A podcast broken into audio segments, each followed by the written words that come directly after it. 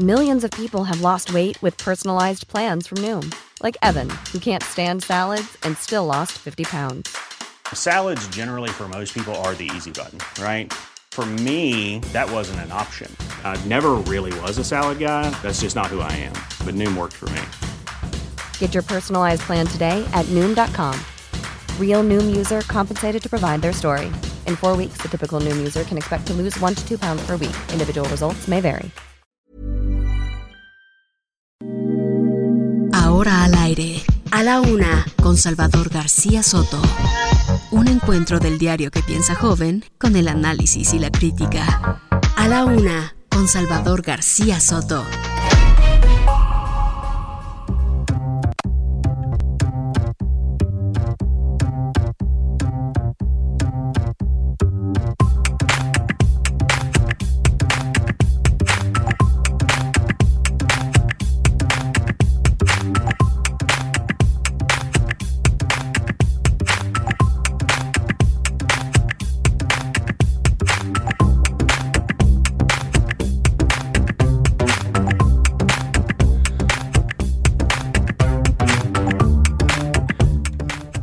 Tarde en punto, una de la tarde en punto. Bienvenidas, bienvenidos a la una con Salvador García Soto en el Heraldo Radio. A nombre del titular de este espacio, el periodista Salvador García Soto, y de todo este gran equipo que eh, acompaña y que eh, realiza este programa, que día a día nos levantamos muy temprano y formamos y, y creamos este servicio informativo para usted. Le doy las gracias, gracias por sintonizarnos, gracias por mantenerse cerca de nosotros, gracias por eh, encendernos a través de la radio o a través de los diversos eh, motivos o diversas aplicaciones con las cuales usted se puede conectar. Yo soy José Luis Sánchez Macías. En unos minutos ya estará por acá el periodista Salvador García Soto, como siempre, eh, compartiendo, informando, divirtiéndole además también y además analizando todo lo que ocurre día a día en nuestro país. Es la una, una con un minuto y en este, este, este miércoles 15 ya es quincena. Si usted ya cobró, híjole, qué suerte, qué suerte. Cuide su dinero, cuide el dinero, eh, vaya viendo en qué puede gastar, en qué no puede gastar, porque bueno, pues eh, es importante, es, es importante este, tener, tener siempre un buen cuidado del dinero. 15, 15 de junio, ya estamos a la mitad de la semana,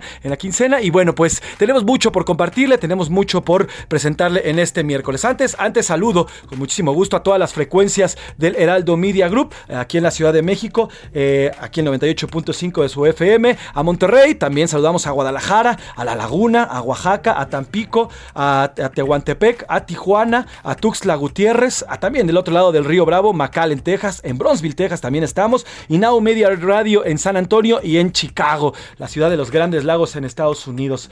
Eh, vamos, a, vamos a hacer enlace en este momento con el periodista Salvador García Soto, quien se encuentra, quien se encuentra ya en este espacio. Salvador, buenas tardes. Ahorita vamos a tenemos ahí problemillas con la comunicación, pero por lo pronto le recuerdo que también nos puede escuchar a través de las vías de comunicación, no solamente en la radio, también a través de aplicaciones y de los dispositivos en heraldodemexico.com.mx, uno de los sitios, el tercero, está entre el tercero y el segundo sitio más consultado a nivel nacional en cuanto a información se refiere. Bueno, pues ahí nos puede escuchar, nos puede ver, ahí tiene una sección donde puede eh, usted disfrutar el sonido o también vernos si usted quiere estar al pendiente. También a través de las diferentes aplicaciones, eh, Tuning Radio, también nos puede escuchar, también en el sitio emisoras.com.mx, ahí va a encontrar Heraldo Radio y nos puede escuchar. iHeartRadio también, si usted en sus dispositivos lo puede eh, sintonizar. Y en podcast, si usted no tiene la oportunidad de conectarse en punto de la una de la tarde, bueno, pues el podcast siempre lo subimos ya por ahí de las 3, 4 y media de la tarde. Usted puede escuchar completamente el programa en Spotify. Solamente tiene que sintonizar y buscar a la una con Salvador García Soto y ahí nos va a encontrar. Así que no hay pretexto, nos puede escuchar en cualquier forma, de cualquier, de cualquier forma usted puede sintonizarnos. Tenemos mucho por compartirle, mucho por platicarle, mucho por contarle en este miércoles. Por fin, en medio de un fuerte operativo de militares, Guardia Nacional y Policía Estatal, las pollerías en Chilpancingo Guerrero, especialmente en el mercado municipal de Baltasar Leiva, ya reabrieron. Tres días le tomó, tres días estuvieron con los mandile- mandiles colgados, eh, luego de la violencia, al menos nueve personas entre distribuidores y empresarios de pollos allá en la capital de Guerrero, bueno, pues eh, fueron asesinados durante estos últimos cuatro días. Esto provocó no solamente un eh, pues, miedo entre los pobladores y entre los productores de, este, de, estas carnes, sino también pues, la falta del producto ante eh, la ausencia de estos distribuidores. Así que ya hoy por fin abrieron las pollerías. Iremos hasta, hasta Chilpancingo, allá en Guerrero, para que conozcamos la situación. Y se mantiene, le contaré de lo ocurrido en el cónclave priista. Ayer, más de cuatro horas, 10 ex líderes del tricolor se reunieron con el actual líder Alejandro Moreno Cárdenas. Se la llevaron larga y bueno, pues el día le contaremos qué ocurrió en esta reunión. Eh, ocho de ellos pidieron la salida, le sugirieron, le pidieron la salida a Alejandro Moreno Cárdenas, pero él dijo no, yo no me voy, según los estatutos del PRI, hasta agosto de 2023 termina mi cargo, así que me mantendré ahí. Y bueno, por lo pronto le contaremos qué fue lo que ocurrió en este cónclave. Y de a peso, iremos a las calles de la Ciudad de México, porque hoy, hoy ya comenzó, eh, entró en vigor este aumento de un peso al transporte público en la Ciudad de México. Si usted hoy en la mañana se sorprendió, estaba subiéndose al camión, el que siempre toma, bueno, pues ya un pesito cuesta más. Ahora, aquí, y es lo que dicen los usuarios, pues hay que verlo, hay que verlo en el servicio, porque no es lo mismo que le suban un peso y que afectan a los usuarios a el servicio que están brindando el transporte colectivo. Así que hoy entró en vigor este peso, iremos a las calles de la Ciudad de México para conocer de qué va.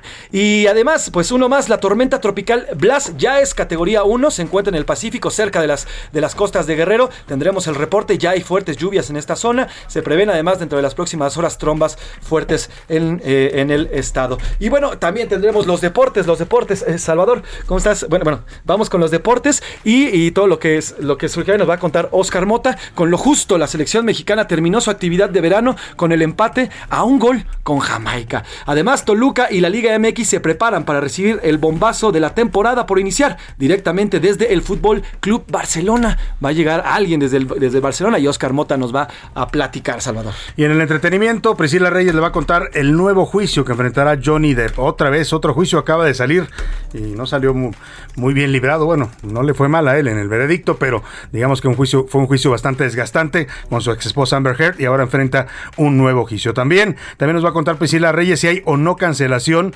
eh, para Amber Heard en la película de Aquaman. Se habla de que le cancelaron su participación en esta cinta después pues, de todo el escándalo que desató este juicio y lo que se exhibió de ella y su personalidad violenta que ella misma reconoce ahora eh, tuvo durante esa relación. Ya hay rumores de un nombre que la podría reemplazar.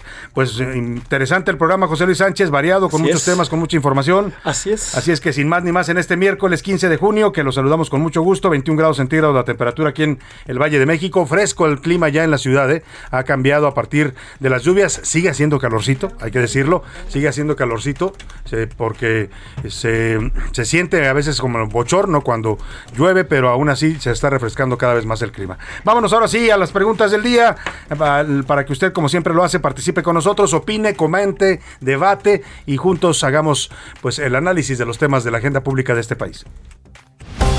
Esta es la opinión de hoy.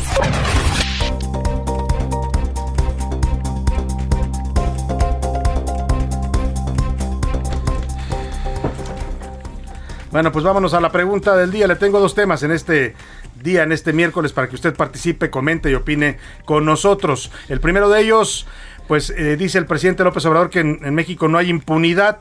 Eh, le dijo ayer a un periodista de la cadena Al Jazeera, eh, se refiere a los asesinatos de periodistas y en general el presidente dice que no hay impunidad en este país. ¿Usted cree ¿Qué dice? ¿Le cree o no le cree al presidente? ¿Si hay impunidad o no hay impunidad en este país? Coméntenos sobre este tema. Ayer también eh, pues todo sobre estos otros temas importantes que están ocurriendo. Eh, vamos a tenerle, por supuesto, más preguntas y más temas para participar. Vámonos al resumen de noticias, porque esto, como el miércoles, ya comenzó. Energía sucia. Durante 2021, la Comisión Federal de Electricidad incrementó en 157% anual la energía generada con combustóleo. Como de película. Una persecución de varios minutos dejó tres detenidos en la autopista México Pirámides en el municipio de Ecatepec, Estado de México. Corrección. El Instituto Mexicano del Seguro Social está recuperando los bonos COVID que dio a algunos trabajadores en la pandemia, pero aseguró que se trata de un ajuste al comprobar que no tenían por qué haberlo recibido. Repunte. Durante el 2021, la comercialización de autos eléctricos e híbridos fue de 47.079 unidades, lo que representa un aumento del 93% respecto a 2020. Buen trato. Gran Bretaña canceló su primer vuelo de deportación a Ruanda luego de una intervención de último minuto del Tribunal Europeo de Derechos Humanos que decidió que había un riesgo real de daño irreversible para los solicitantes de asilo.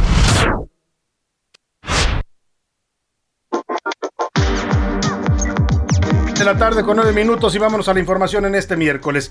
Le platicamos ayer que en Chilpancingo Guerrero se quedaron sin pollo, literalmente sin este producto alimenticio. Mm, eh, no había en las pollerías, en los mercados, en los supermercados, porque los los productores, perdóneme, de pollo y expendedores hicieron una huelga, una protesta por la violencia que han sufrido. Les han matado a varios integrantes, mire, desde repartidores hasta dueños de granjas avícolas han sido asesinados por el crimen organizado. ¿Sabe por qué? Porque no quieren someterse y no quieren pagar el cobro de derecho de piso. Han matado por lo menos a 11 personas relacionadas con la distribución y venta de pollos en esta zona de Guerrero y bueno, pues eso ocasionado, ocasionó este paro ayer que prácticamente dejó sin este producto alimenticio básico a los guerrerenses por lo menos por un día. En medio de un fuerte operativo comenzaron ya a abrir las pollerías en el mercado municipal Baltasar Aleiva después de que autoridades reforzaron la seguridad, como aquí le informamos, desde el fin de semana se cerraron los expendios de pollo por ataques que han sufrido los distribuidores de este producto. Carlos Navarrete, corresponsal allá en Guerrero, cuéntanos, muy buena tarde. Buenas tardes, Salvador. Informarte que tras la llegada de al menos 100 agentes de la Marina Chilpancingo y el reforzamiento de la seguridad por parte del Estado y el municipio, este miércoles reabrió la mayoría de las pollerías ubicadas en el mercado municipal Baltasar R. Leiva Mancilla, que desde el domingo pasado cerraron sus puertas debido al asesinato de al menos ocho personas relacionadas a la venta de pollo. Los establecimientos que se encuentran en el área de carnicería de este centro de abastos, el más importante de la capital, abrieron sus puertas a primera hora en medio de un operativo implementado en el mercado por los tres niveles de gobierno. Ayer por la noche, la alcaldesa Norma Utilia Hernández Martínez realizó un recorrido dentro de las instalaciones del mercado acompañada de representantes de la Secretaría de la Defensa Nacional para supervisar los operativos. La edil informó que ha tenido reuniones con los expendedores de pollo para restablecer la venta de manera general bajo medidas de seguridad, higiene, libertad de compra y precios justos. El lunes de la semana pasada fue asesinado a balazos un distribuidor de pollos dentro del mercado y dos días después un repartidor también fue ejecutado. El sábado otras seis personas fueron asesinadas, una niña de 12 años entre las víctimas, quienes laboraban en una granja de pollos que fue atacada a balazos por civiles armados. Tras esos hechos, a partir del domingo las pollerías del mercado dejaron de operar, lo que provocó escasez del producto. El poco pollo que se vendía en la ciudad provenía de los municipios de Tixla o Chilapa y a precios más altos. En las acciones de seguridad para Chilpancingo, tras la violencia desatada la semana pasada, participan elementos de la Guardia Nacional, de la Policía del Estado, de la Policía Municipal y del Ejército Mexicano. Hasta aquí mi reporte. Buena tarde. Y bueno, pues ahí está este caso de las pollerías, tiene que ver con el crimen organizado y eso es delicado, ¿eh? Es delicado porque pues ya los señores del narco se creen dueños y amos del país, con eso de que hay un presidente que los protege, que los defiende, que dice que no los va a combatir porque son seres humanos, pobrecitos. No importa que ellos anden matando, anden secuestrando, anden extorsionando a los mexicanos. Al presidente no le importa eso, le importa pues que poco a poco, dice él, hay que ir eh, defendiendo las causas. Hoy le preguntaron sobre este tema de la violencia que está viviendo el país y dijo que no, hombre, que, que no pasa nada, que él está trabajando en las causas de fondo en promover los valores, el valor de la familia, el valor de ser buena persona, de no tener, no acaparar tanto, no acumular riqueza. De eso habla el presidente mientras a los mexicanos los están asesinando, los están secuestrando, los están extorsionando. Vea, 11, por lo menos 11 asesinatos a expendedores de pollo y a eh, granjeros de granjas avícolas en Guerrero. Y el presidente dice que él está atacando las causas de fondo de la violencia. Insisto, habla de valores. La gran pregunta es dónde está el valor del presidente para combatir a los criminales. Está dejando indefensos a los mexicanos, los está dejando solos ante esta violencia. Y si no, le decía, lo, grave es que ante esa impunidad y ese manto protector que hoy sienten desde la presidencia de la República, desde el poder, pues los narcos hacen lo que les da la gana y ya se están metiendo con no solo con la vida de los mexicanos, no solo con nuestra tranquilidad que ya nos la robaron hace rato, sino ahora también no solo con el trabajo, por ejemplo, de los periodistas, también con la alimentación. Ahora fue el pollo en Guerrero, pero antes había sido el aguacate y el limón en Michoacán que se dispararon los precios y empezaron a escasear precisamente porque los productores dijeron, estamos hartos, nos están extorsionando estos señores, nos cobran derecho de piso. En fin, ¿cuándo va a hacer algo la autoridad sobre esto? Pues pues no me pregunte a mí porque yo francamente no sé cuándo van a reaccionar en este gobierno a lo que está sucediendo. Y mire, no es exageración, subió a 11 ya el número de personas muertas por el enfrentamiento de este martes en Texcaltitlán, Estado de México. Nos llegaron videos de lo que ocurrió en esa en esa balacera, en ese enfrentamiento entre fuerzas estatales, federales y narcotraficantes ahí en el sur del Estado de México y las imágenes eran excesivamente violentas. Yo no las quise compartir tampoco en Twitter porque es una cosa de verdad, una carnicería lo que se ve en esas escenas. Fallecieron 10 eh, entre sicarios y policías en el lugar. Además del número de detenidos, ajustó también a otros 10, entre ellos cuatro heridos, mientras que tres elementos de la Fiscalía Mexiquense quedaron lesionados. Y mire, ayer San Cristóbal de las Casas, yo no sé si usted conoce San Cristóbal de las Casas, si lo conoce me va a dar la razón. Yo he tenido la oportunidad de estar ahí eh, dos o tres ocasiones. Me tocó ir de trabajo a, trabajar como reportero a cubrir los acuerdos, la negociación con el ZLN, los acuerdos de San Andrés Larrainzar, allá por el año del 96, 97. Y luego regresé como turista en dos o tres ocasiones. Era el lugar más tranquilo como muchos, mm, como muchos pueblos de México. No pasaba nada, la gente eh, andaba caminando tranquila por las calles, era un lugar alegre, era un lugar donde pues eh, toda la gente se sentía segura, usted como turista iba y se sentía seguro. Pues ayer San Cristóbal de las Casas Chiapas, que es además el centro turístico de esta zona de los Altos de Chiapas, pues vivió una jornada de terror. Eh, está un grupo armado incursionó, se hacen llamar los motonetos, y ayer andaban por las calles de una parte importante de San Cristóbal armados y, obligando a la gente a que se encerrara en sus casas. O sea, tomaron el control de una parte del municipio de San Cristóbal estos hombres armados sin que ninguna autoridad interviniera. O sea, ya un pasado este episodio de horror, hay videos en redes sociales donde la gente está escondida en su casa y desde la ventana va narrando, va diciendo, tenemos que escondernos porque estos señores van eh, agarrando al que encuentren por la calle y van con sus armas largas. Bueno, pues apenas hoy, después de este episodio, llegaron militares, Guardia Nacional, Policía Estatal y Policía Municipal. Dicen que esta eh, fenómeno es por la disputa del control y administración del mercado popular del norte. Los hombres armados que ayer estuvieron aterrorizando a la población en San Cristóbal dispararon al aire, hicieron varios bloqueos. Vamos contigo, Yanni Pascasio, para que nos cuentes de esta jornada de horror que vivió ayer San Cristóbal de las Casas. Muy buenas tardes. Decenas de videos de ciudadanos de San Cristóbal de las Casas, Chiapas, reportaron el tiroteo que de nueva cuenta protagonizó el grupo armado Los Motonetos en la vía pública y que infundió pánico entre la población ante la ausencia de los cuerpos de seguridad.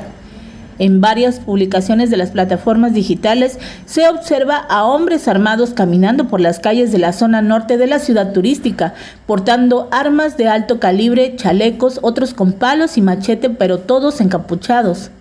De acuerdo a las primeras versiones, la violencia la ocasionó una disputa entre trabajadores del mercado del norte y los motonetos acudieron para reclamar el supuesto pago de la deuda. Una de las grabaciones la realizaron desde el centro de salud de la zona norte. Las personas tuvieron que pasar varios minutos, incluso se habla de horas, pecho tierra, por la cercanía de las detonaciones de las armas de fuego.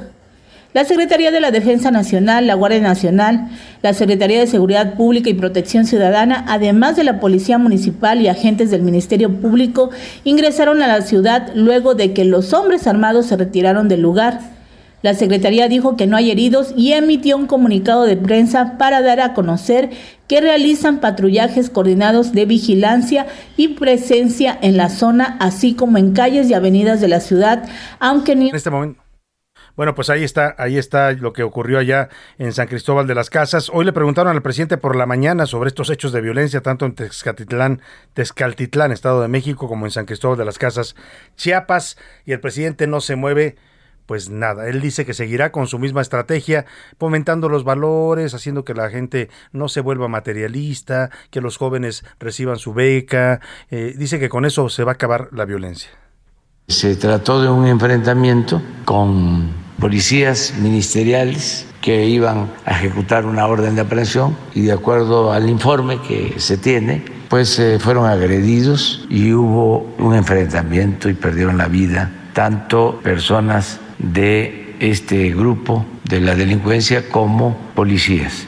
En el caso de San Cristóbal, son dos grupos que se están disputando el control de un mercado.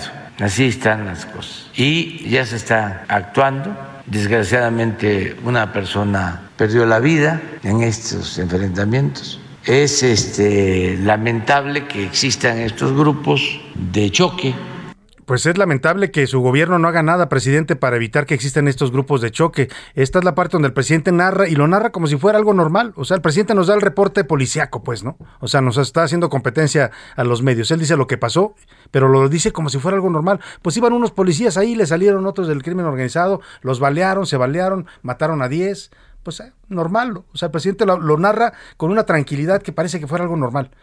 Y allá, pues un grupo que quiere controlar, ahí salió con sus armas, ahí andaba. Así el presidente lo ve como algo, pues que ya es parte del paisaje en este país. Esto dice sobre no modificar su estrategia y según, según él, está atendiendo las causas de raíz de la violencia y así la va a resolver. ¿Cuándo? No dice, por lo pronto seguirán muriendo mexicanos y seguiremos viviendo bajo el horror y el terror de las armas.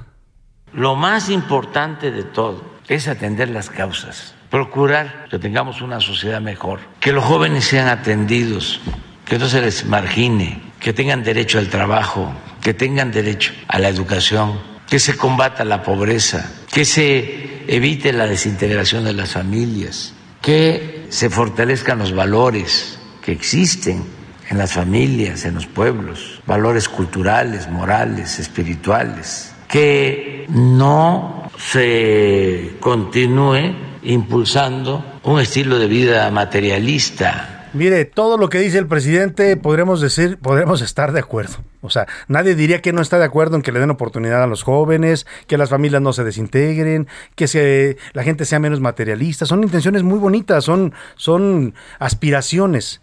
Pero eso se logra con políticas públicas, no se logra por decreto y se logra a mediano y largo plazo. El problema, presidente, es que tenemos una emergencia de violencia en este país y es lo que el presidente no está viendo. Y se requieren acciones inmediatas. Lo que dice el presidente, si es que sus programas están logrando ese efecto que él cree, él cree que con estos programas dándole dinero a la gente está resolviendo las causas de fondo de la violencia. Ojalá no se equivoque, ojalá tenga razón. Pero eso va a tardar. Eso tarda años, puede ser décadas para que hagan efecto estas eh, políticas que él dice van a resolver el tema de fondo.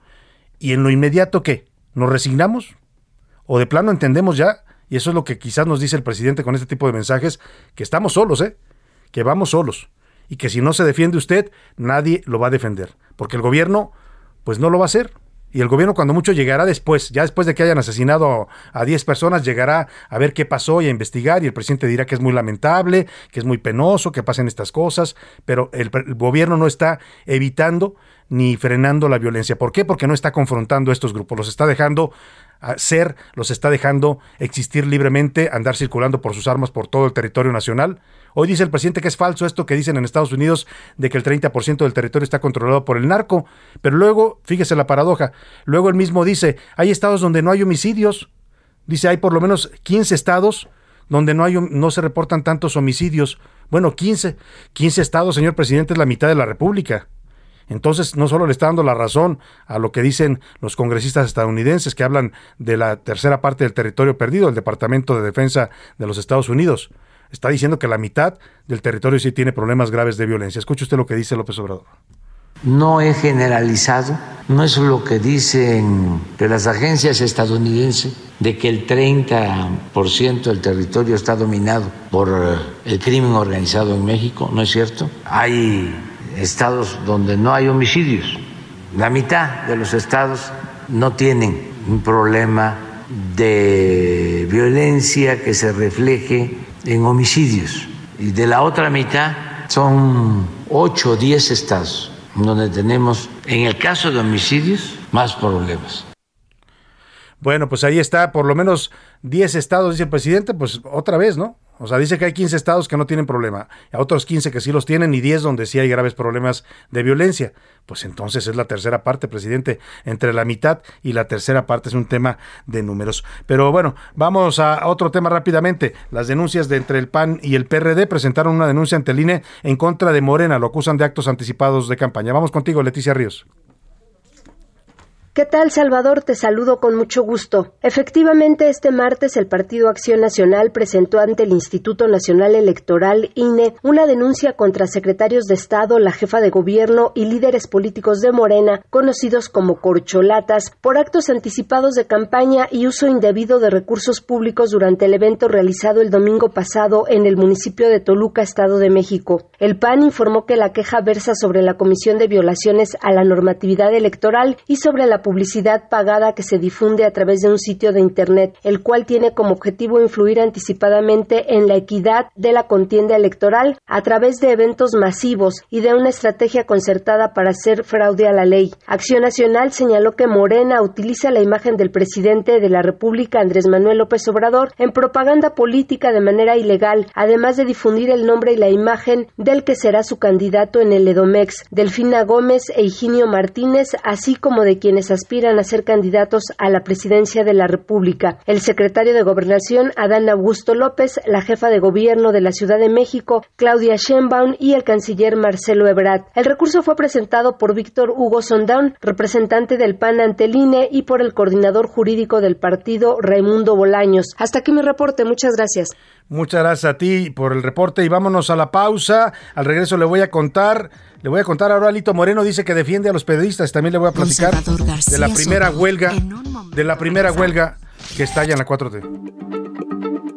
Heraldo Radio, la H se lee, se comparte, se ve y ahora también se escucha.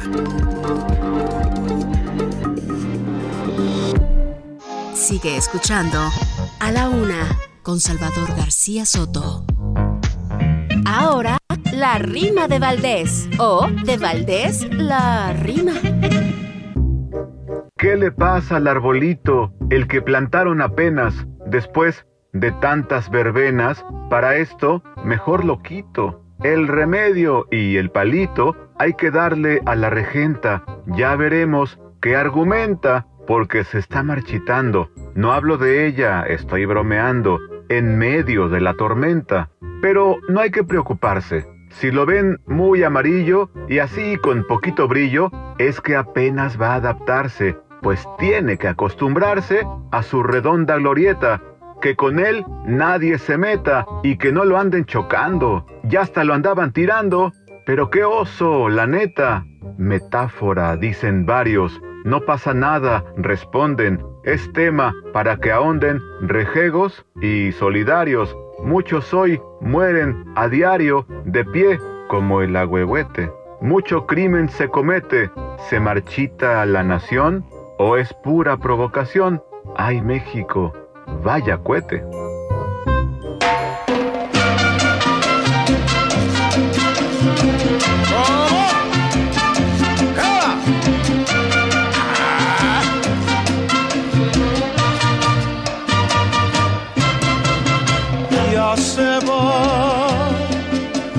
Clave azul. Se va el sol de Marabú. Ya se va, no volverá jamás, pero jamás la clave azul. Ya se va la clave azul se va el sol de Marabú. Ya se va, no volverá jamás pero jamás la clave azul. Una de la tarde con 32 minutos, hemos regresado a ritmo de mambo, mambo además con mariachi, que esta canción de Agustín Lara interpretada por Javier Solís, La clave azul, así suena y así sonaba en aquellos tiempos con esta gran voz de la música mexicana que fue el señor Javier Solís, el rey del bolero ranchero. Súbale un poquito a La clave azul y seguimos con más información aquí en la Una. Ya se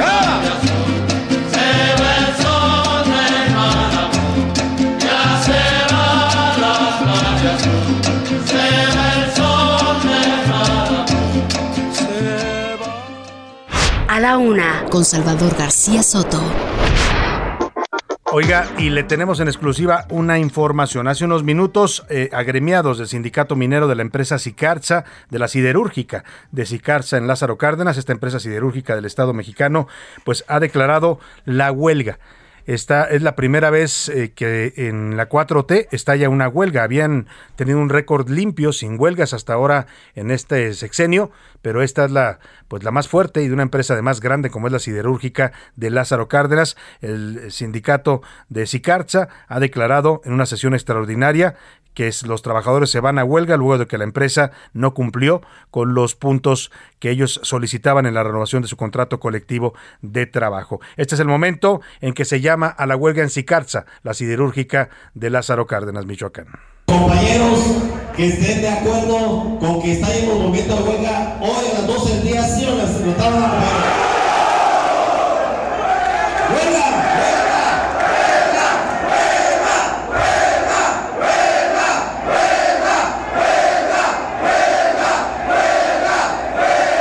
Pues así gritaban los trabajadores de Sicarza, huelga, huelga, y han declarado ya esta huelga oficialmente. Usted lo escuchó, este es el momento, nos está llegando el video, ahora se lo voy a compartir en arroba ese García Soto en Twitter. Es la primera huelga de este tamaño, de esta magnitud que estalla en el gobierno de la 4T. Vamos a estar platicando en un momento más con los líderes del sindicato para conocer las razones por las cuales deciden estallar la huelga en esta compañía siderúrgica de Lázaro Cárdenas, Michoacán. Oiga, ¿se acuerda de aquel audio que le pusimos aquí de Alejandro Moreno Cárdenas, el presidente del PRI, que ayer, por cierto, ya no alcanzamos a reportarle el final de la reunión, esta reunión donde acudieron los, eh, pues, los eh, exdirigentes del PRI, eran 11 exlíderes, ¿eh? estaban desde el pleistoceno priista, ¿no? De la era cuaternaria, por ahí andaba don Jorge de la Vega Domínguez y Augusto Villanueva, Gómez Villanueva, que son dos dinosauriazos de aquella época, eh, hasta otros intermedios como Manuel Fabio Beltrones, Beatriz Paredes Rangel, andaba Humberto Roque Villanueva, ¿se acuerda de Humberto Roque, el de la Roque Señal, que nos abrochó a los mexicanos cuando aumentaron el IVA en el gobierno de Ernesto Cedillo? Bueno, pues también andaba Roberto Madrazo Pintado, también andaba por ahí eh, Pedro Joaquín Codwell, exsecretario de Energía también, eh, andaban muchos otros exdirigentes que acudieron a este cónclave, a esta encerrona que tuvo lugar en la sede nacional del PRI. Cinco horas se tardaron, ¿eh? por eso ya no alcanzamos a reportarle aquí en a la una. Sí, le reportamos el arranque de, las, de, las, de la reunión, que fue al filo de las once de la mañana, pero cinco horas tardaron. Por ahí de las cuatro de la tarde salieron y hubo dos versiones. La que dieron los exdirigentes, hablamos anoche incluso con uno de ellos, César Camacho Quirós, que también estaba presente, donde dicen, a ver, fue un reclamo generalizado. ¿eh? Todos, la mayoría de estos 11 le pidieron a Alito que considerara su renuncia. Le hablaron de la pertinencia de que renunciara al CEN del PRI para dar paso a una dirigencia de transición, por la crisis que está viviendo el partido. Le dijeron, oye, los resultados electorales no han sido buenos. Mira, el PRI, desde que está Alejandro Moreno dirigiendo, ha participado, ha participado en, en 21 elecciones, 15 en 2021 y 6 en este año. De las 20, de las 21, ha perdido 20 y ha ganado una, que la acaba de ganar el domingo en Durango. O sea, ningún picheo, ningún pitcher, ya no digo usted manager, resiste esa cuenta, ¿no? 20 perdidos y un ganado, pues se va usted automáticamente para afuera pero acá le pidieron que renunciara, pero además le hablaron también de los escándalos, de todos estos audios que se han filtrado donde él anda haciendo transacciones, donde habla de los periodistas, que ahora le voy a decir porque tiene que ver la nota que le voy a dar con esto, donde habla de sus propiedades, de que ordena comprar terrenos para ampliar sus casas allá en Campeche. Ayer le catearon, por cierto, no se la catearon, se la, se la fueron, pues ahora sí que nada más a inspeccionar, esa fue la figura que utilizó la Fiscalía de Justicia de Campeche. Hoy trasciende en el diario Reforma que ya hay una investigación abierta por lavado de dinero y por operaciones eh, pues ilícitas eh, al señor eh, Alejandro Moreno Cárdenas allá en el gobierno de Campeche. Bueno, el caso es que le insistieron y le dijeron, mira, los números no dan, mira tus escándalos ahorita, pues tienes que hacerte responsable de lo que está saliendo y tienes que atenderlo, está dañando la imagen del partido. Pues les dijo, no, no y no que no se va a ir, que él fue electo por cuatro años y que su periodo termina, según los estatutos del PRI, en agosto de 2023, que hasta entonces se va. Salieron de ahí un poco desencantados los dirigentes, quedaron en que van a dialogar, que van a buscar que pueden hacerle cambios al PRI, a ver qué maquilladita le dan para ver si reacciona el enfermo que está ya casi en terapia intensiva, pero pues no se va. El señor Alejandro Moreno Cárdenas dice que se queda a pesar de que se lo pidieron nueve de once. De estos once que participaron en la reunión exdirigentes, solamente dos lo apoyaron y fueron los más antiguos, el señor Jorge de la Vega Domínguez y Augusto Gómez Villanueva. Le decía todo esto porque en esos audios que se han estado filtrando cada martes, la gobernadora Laida Sansores, en sus conferencias allá en Campeche, da a conocer un audio nuevo Nunca ha explicado cómo los obtiene, de dónde los saca, porque además son audios ilegales, producto del espionaje. Nadie le ha pedido cuentas también a la gobernadora, pues que diga que se haya anda espiando, porque es un delito, ¿eh? Espiar una conversación privada es un delito y difundirla es otro delito. O sea, si le sacaran la cuenta a la señora Laida Sansores de cuántos audios ha dado a conocer en sus conferencias de prensa, además usando recursos públicos, pues ya tendría, tendría que estar respondiendo ante la justicia, pero pues ¿qué quieres de la 4T? Entonces, estos audios seguramente se los mandan de acá, de Palacio Nacional, o vaya usted a saber de dónde. Eh, la señora está dedicada a esta misión. Se la encargaron, pues le dijeron, ahí te encargamos, Alito, pégale, pégale, pégale hasta que reviente. Y es lo que está intentando la señora Laida Sansores. Y uno de los audios que difundió, que se volvió muy polémico, era donde hablaba Alito Moreno de la prensa, de los periodistas. Decía aquello de que a los periodistas no hay que matarlos a balazos, sino hay que matarlos de hambre y con un lenguaje además totalmente florido. Bueno, pues hoy trató de componer eso eh, pues trató de como, de como de enderezar las cosas y propuso una iniciativa para integrar una Comisión Nacional de Protección a Periodistas. Dice que con esto se buscaría proteger la integridad de los periodistas para que yo no los maten ni a balazos ni de hambre, como él sugiere que maten a los periodistas. Y bueno, este martes rechazó también el planteamiento de los 10 expresidentes periodistas que ayer le pidieron renunciar. Dijo que seguirá en el cargo. Anoche, por cierto, la gobernadora de Campeche, Laida Sansores, presentó este nuevo audio de Alejandro Moreno, donde se le escucha pues eh, negociar la compra de terrenos para ampliar sus propiedades. Hoy los vecinos de donde están las casas de Alejandro Moreno, que además ayer salieron las imágenes de la casa que fue a inspeccionar la Fiscalía de Justicia, y no hombre, qué casita, ¿eh? Una, una, mansión, la que se construyó ahí en Campeche el señor Alejandro Moreno, y los vecinos dicen que sí, que estuvo presionando a los dueños para que le vendieran estos lotes, casi los obligó a que le vendieran para ampliar su mansión. Esto es parte de lo que reveló ayer Laida Sansores, y vamos a escuchar precisamente este reporte que nos tiene Javier Cacique allá eh, en, bueno, perdóname, más bien es el audio, el audio que filtró la gobernadora, en donde también se involucra un diputado federal, el señor Javier Cacique. Yo te doy por que ganemos. Sí, Güey, te ayudo con lo. Tú te ayudé 20 cabrones. Vamos, juntos, vamos a vender allá. Yo me dedico a las medicinas. A ver, cabrón, pues eso me dijo Javier, pero pues ahí yo lo meto. Y al final del día, y con los govers que ganen, yo, yo lo meto. Gracias. Sí. Lo estamos viendo, pues a toda madre. De verdad que. Súper, a toda madre. Si eso que te digo. Tú me dices a mí, oye, medicamento, aquí. Bueno, pues ahí están los audios del gobernador, exgobernador de Campeche, Alejandro Moreno Cárdenas, actual dirigente nacional del PRI, que siguen saliendo ¿eh? y van a seguir saliendo seguramente porque esta es una campaña ya bastante clara que trae el gobierno federal en su contra con la intervención de comunicaciones privadas, pero que revelan cosas, pues por lo menos delicadas, ¿no? De las que tendría que hacerse cargo el señor dirigente nacional del PRI. Y hablando de este encuentro que ayer sostuvieron los exdirigentes y también estuvo presente el coordinador de los senadores del de, eh, PRI, el señor Miguel Ángel Osorio Chón, eh, para hablar de ese tema. Le tengo gusto de saludarlo esta tarde en la línea telefónica. ¿Cómo está, senador? Muy buenas tardes.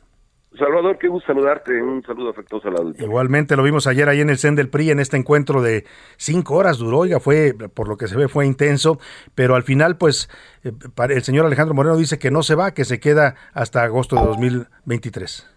Sí, sí lo fue. Pues son seis presidentes y expresidentas coordinador de Cámara de Diputados y tu servidor, y todos hablamos, todos.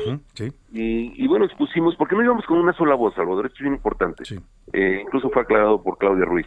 Eh, no llevábamos una hoja de petición de todos.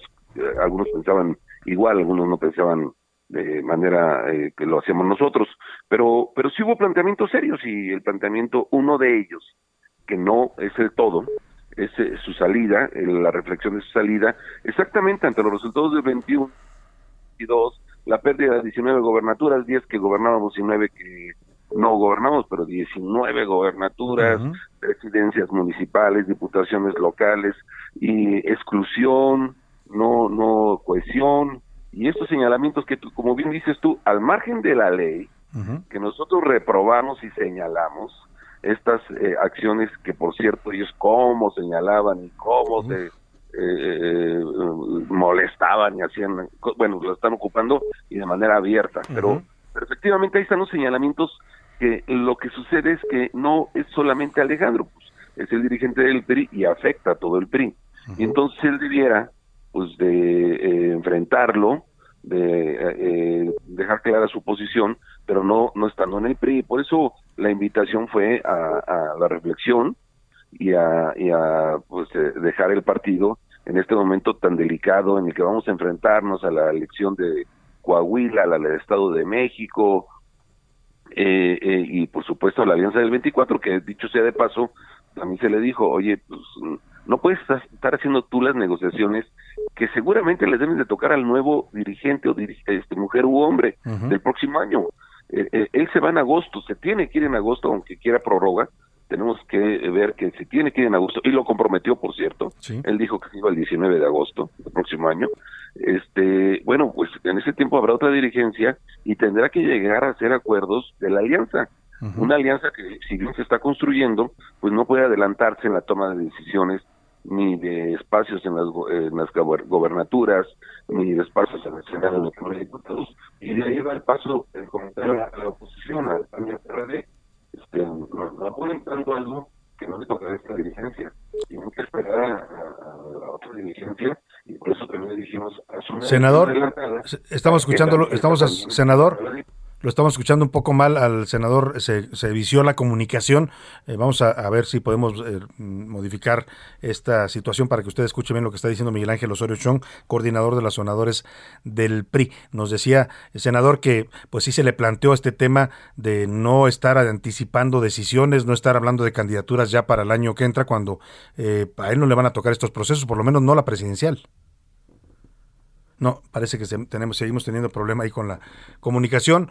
Eh, le ofrezco una disculpa, pues, se nos vició ahí, estaba, estamos escuchándolo bastante bien, pero bueno, eh, eh, lo que dice Osorio es interesante, porque pues sí hubo estos planteamientos directos, claros, o sea, hablaron 11, por eso se tardaron tanto, cada uno fue dando su posición, no todos estaban de acuerdo, pero la mayoría coincidía en este planteamiento de pues que era importante que Alito Moreno, Alejandro Moreno Cárdenas analizara su salida como una forma de ayudar a su partido, pues porque el partido está en crisis, está perdiendo elecciones y encima pues hay una campaña en su contra. Ya lo decía él, sí, lo apoyan en cuanto a que es una campaña ilegal. Estos audios que filtra Laida Sansores son ilegales. Bien decía Osorio Chón, cuando el actual gobierno, el actual partido Morena era oposición o antes PRD como le quiera llamar, pues se rasgaban las vestiduras cada que alguien filtraba un audio de un líder opositor, pero ahora pues ya se volvió una práctica común, hasta lo hacen en las conferencias de prensa oficiales, ¿no? Filtrar audios de espionaje político, porque eso es lo que están haciendo allá en Campeche.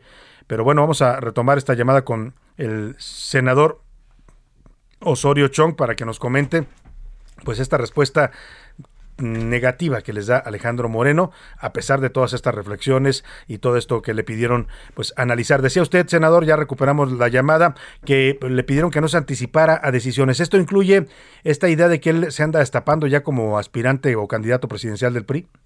Él lo tocó. Eso no es algo que tocáramos nosotros, yo sí lo había hecho mediáticamente. Eh, no se puede ser este, dirigente con tantos problemas que tenemos, con tantas elecciones que tenemos y andar en la promoción personal, este, buscando la candidatura. Pues tiene derecho a buscarla, que tiene derecho a querer ser eh, candidato, pero pues no a partir de eh, nuestro instituto político, que bastantes retos se tienen y que pues en estas distracciones ahí están los resultados. Como dicen por ahí, no se puede chiflar y comer pinole, ¿no?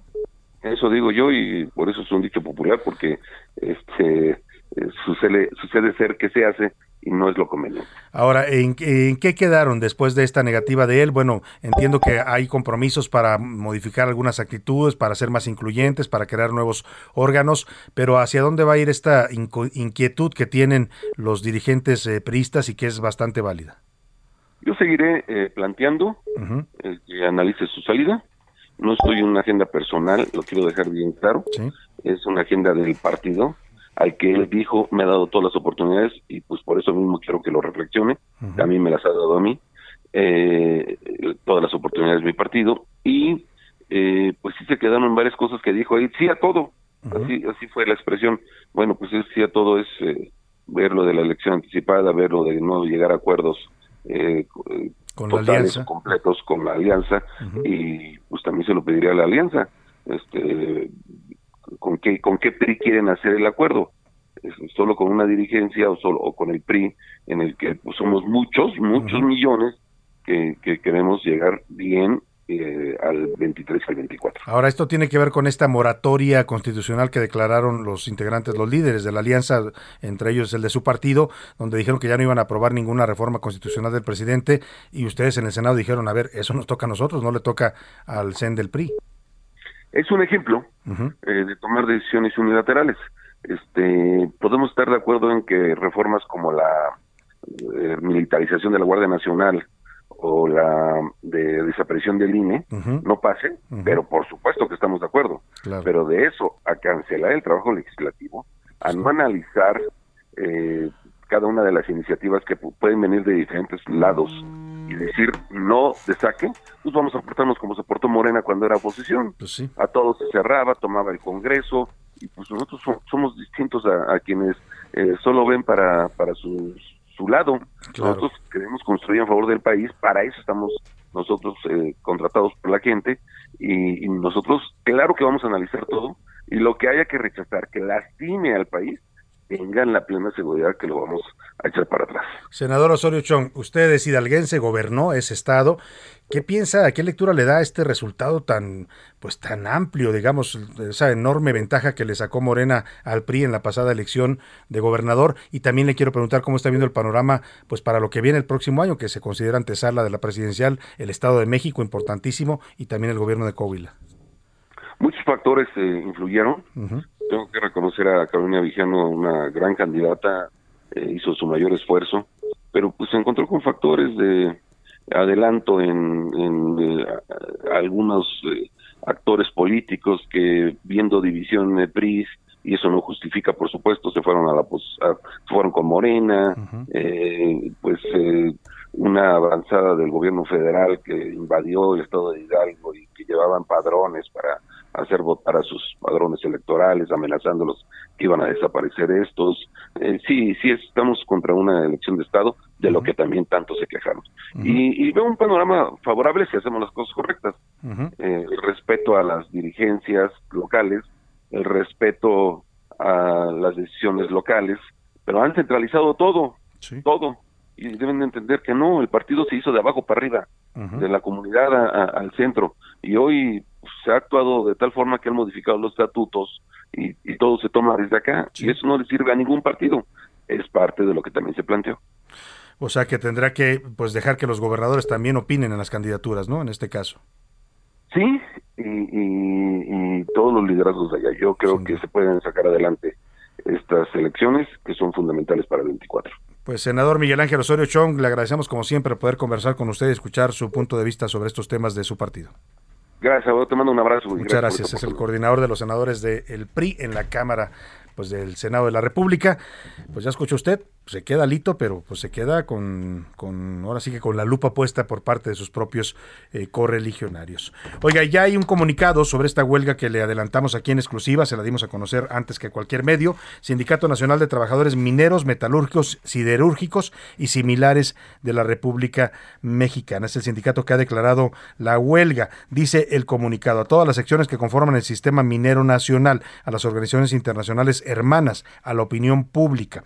La sección 271 estalla movimiento de huelga en Lázaro Cárdenas, Michoacán eh, ArcelorMittal México viola los derechos de más de 3.500 obreros directos plasmados en el contrato colectivo y se niega a pagar al 10% del PTU. Estos son los repartos de utilidades. Eh, Sindicato Nacional de Mineros respalda la decisión de los trabajadores de Sicarza. Asimismo, el impacto es para más de 25.000 trabajadores indirectos. Dice el comunicado que, como es de conocimiento general, según lo que establece el artículo 123 de la Constitución Política y la Ley Federal del Trabajo, en el mes de mayo se iniciaron las pláticas conciliatorias con eh, la empresa para el reparto de utilidades del ejercicio fiscal 2021 dice que no llegaron a un acuerdo, pues buscaron pues negociar para llegar a un acuerdo satisfactorio por las partes y después de 40 días de negociaciones y dos prórrogas, el sindicato de mineros había otorgado a la empresa estas prórrogas, pues sin alcanzar un acuerdo. Este miércoles 15 de junio por la mañana se llevó a cabo una asamblea informativa de la sección 271 del estado de Michoacán, donde los trabajadores acordaron de manera unánime estallar un movimiento de huelga programado para las 12 horas del día de hoy, amparados en la Constitución mexicana. La empresa ArcelorMittal México, que es a la la que le declararon la huelga, ha venido violando sistemáticamente los derechos de nuestros compañeros. Así es que, pues estalla la huelga allá en esta eh, compañía acerera de Lázaro Cárdenas, Michoacán. Dicen que la huelga no es el conflicto, es la solución al conflicto. Así lo dice el comunicado. Es el último recurso que tienen los trabajadores para lograr que las empresas reconsideren sus posturas de abuso contra la clase obrera. La primera huelga fuerte que le estalla a la 4T ¿eh? en cuatro años de gobierno, la primera huelga, y no es menor, en la planta cerera de ArcelorMittal, allá en Lázaro Cárdenas, Michoacán. Es lo que aquí le informamos en exclusiva y ahora ya se está generando este comunicado de manera oficial. Ya lo va a empezar usted a escuchar en todos los medios. Oiga, eh, eh, ayer le contamos de esta reunión que hubo entre el presidente López Obrador y John Kerry. Al salir del encuentro, Kerry dijo que México está eh, dándole la bienvenida a la inversión del sector privado para la economía, mientras que el canciller Marcelo Ebrard, porque salieron juntos de Palacio Nacional, dijo que el encuentro hubo varios acuerdos importantes. Mi creencia, basado en lo que el presidente dijo, y estoy seguro que se va a repetir en los próximos días, es que México da la bienvenida a la inversión del sector privado, en un esfuerzo por acelerar la transición a una economía de energía limpia, para atender lo que la ciencia nos dice, los retos del aumento de temperaturas y la manera en que la vida está cambiando en este planeta. Ahí está lo que dicen Kerry y el señor Marcelo Ebrard. Vámonos a la pausa con música de Crew Cut. Se llama esta canción Boom, Boom, Boom un cuarteto vocal canadiense, así se llama, escuche usted. mi. Oh, life could be a dream if I could take you up in paradise up above. If you would tell me I'm the only one that you love, life could be a dream, sweetheart. Shaboom, shaboom, ya la la la la la la la, shaboom, shaboom. Ya estamos de vuelta con A la Una, con Salvador García Soto.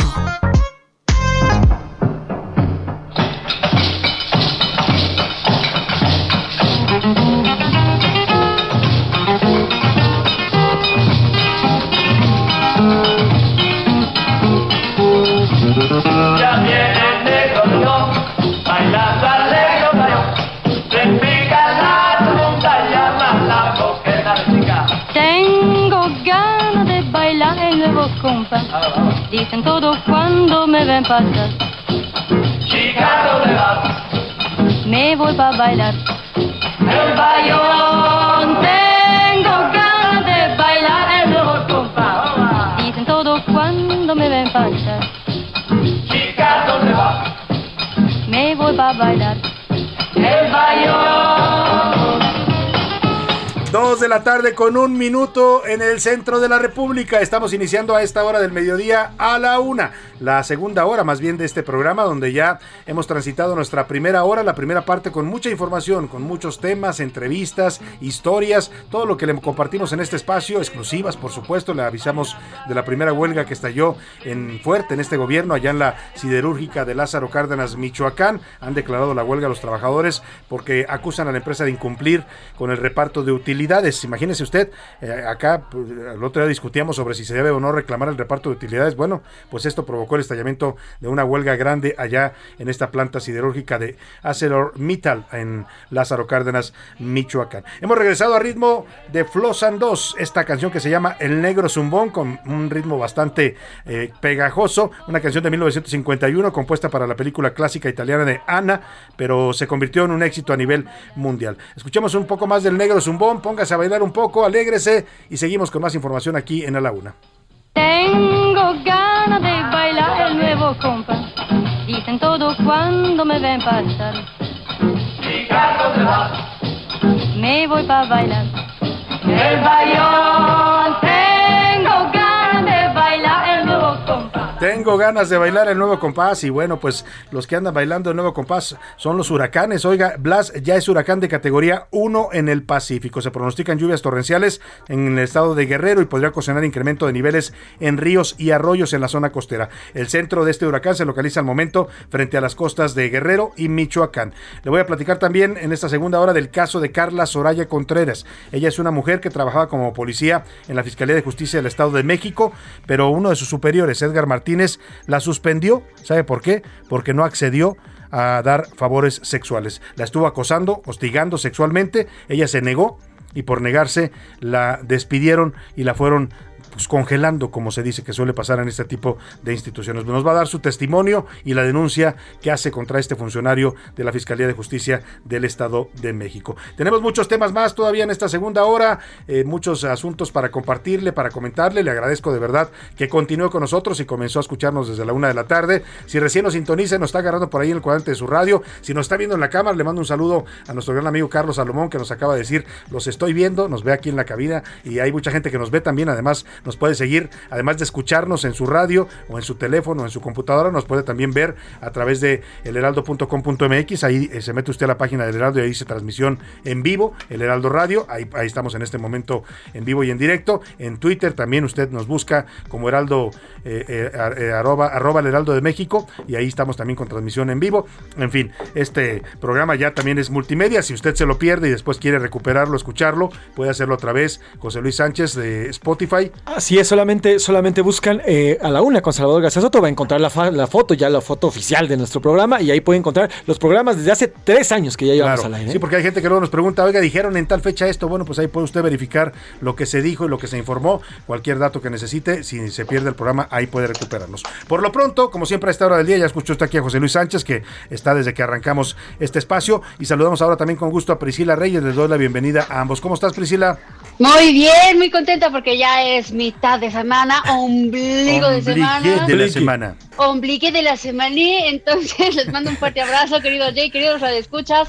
Hay que prender los motores todavía más, venga, venga, venga. venga. Todavía nos queda la mitad de la semana, la mitad del día, Sí. así es que pues hay que seguirle echando ganas a esta semana. José Luis Sánchez. Ombligué de la semana, pero además ombligué de quincena. De quincena de lanita, Oye, sí. de varo, de lana. Así Hoy que se ya chilló la rata, muchachos. Oye, hoy se mueve la economía de esta ciudad Sí, eh, y de buena parte del país, ¿no? Eh, no sé si lo han notado ustedes, pero es muy notorio cuando es quincena, las calles están más llenas, hay más tráfico, los lugares están Tiendas. llenos. Lo- cuando es fin de quincena, esto parece pueblo quieto, ¿no? Así, así pasan las, las, las dunas Las estas pajas. de las pajas esas de, de bolas. Pero hoy que es quincena, también hay mucho movimiento. Por supuesto, también hay muchos ratones. Así es que Aguas. cuídese también de, las, de los rateros que saben que usted trae su dinerito hoy y van a tratar pues de quitárselo. Priscila Reyes, hicimos eh, la pregunta del día hoy sobre esta declaración del presidente bastante controvertida sobre que en México no hay impunidad. Se lo dice a un corresponsal de la cadena Al Jazeera que le cuestiona sobre los asesinatos que no se resuelven, casos de periodistas, violencia en el país, y el presidente le dice, pues yo te aseguro, que no hay impunidad, y si tú dices lo contrario, me lo pruebas. Nomás le faltó decirle al, al presidente, me lo sostienes y me lo pruebas, ¿no? Pues el tema es que bastante fuerte la respuesta del presidente, además asegurando, pues que en un país que no hay, dice que no hay impunidad cuando Ah, todas las- y los feminicidios, déjame hablar por parte de las mujeres. ¿no? Y los feminicidios. Y los asesinatos de periodistas Sí. y los Hijo. y los desaparecidos, Priscila, y los robos de niños. Y los fusilados, y Las masacres, etcétera. No hay impunidad, dice el presidente, cuando la cifra oficial de impunidad en este tipo de delitos, sobre todo los asesinatos dolosos, ronda el 98-99%. Pero lo importante aquí siempre, Priscila, es ¿Qué dice el público? El público dice Salvador García Soto, les mando un abrazo, qué bueno está el programa. Muchas Gracias. gracias. Saludos. Eh, después de más de cinco horas de reunión del PRI, RIP. Tenemos buenas noticias, Alito se queda como presidente, no es chiste, lo pone esta Pues sí, persona por acá. Pues sí. Buenas tardes, por supuesto. En Pejelandia no existe ni corrupción ni impunidad. Saludos desde Guadalajara, lo dice Isidro de Ramadero. Saludos, Isidro. Nos mandan una foto y saludos, muchas gracias. Equipo de la UNA, saludos desde Guadalajara. Nublada, siempre me acompañan todas las tardes desde mis actividades Ah. diarias en la calle, haciéndolo más a menos.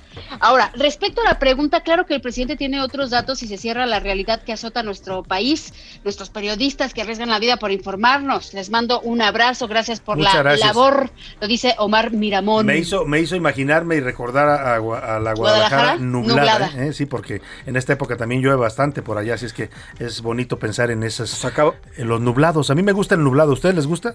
Me fascina. A mí no tanto, pero con pero- F mayúscula. A mí no tanto porque buenas. cuando estoy solo, si estás acompañado, híjole, si es una, una cosa que va que José te está pensando en otra cosa. Ya déjese ahí, José Luis. Oye, pero para lluvias de Guadalajara, Chiflando las del y lunes. aplaudiendo, José Luis. Chiflando y aplaudiendo. Las de lluvias de Guadalajara, pues el lunes, el lunes llovió, que hay una tremenda tromba ahí en Guadalajara. Pero, pero, super tromba, pero ¿no? Fuerte, fuerte, Inundaciones fuerte. y Sí, hasta exacto. un pobre señor eh, murió Falleció. cuando se cayó el techo de su vivienda. ¿Qué más dice el público, Priscila? Francisco Loredo, buenas tardes, señor García Soto, Priscila Reyes, así como todos los que trabajan ahí. Eh, sí que esta persona nos escucha en ABC, Ra- eh, nos escucha en ABC Radio porque sigue diciendo que estamos en ABC Radio. Mis saludos y respetos para el gran trabajo que hacen, muchas gracias.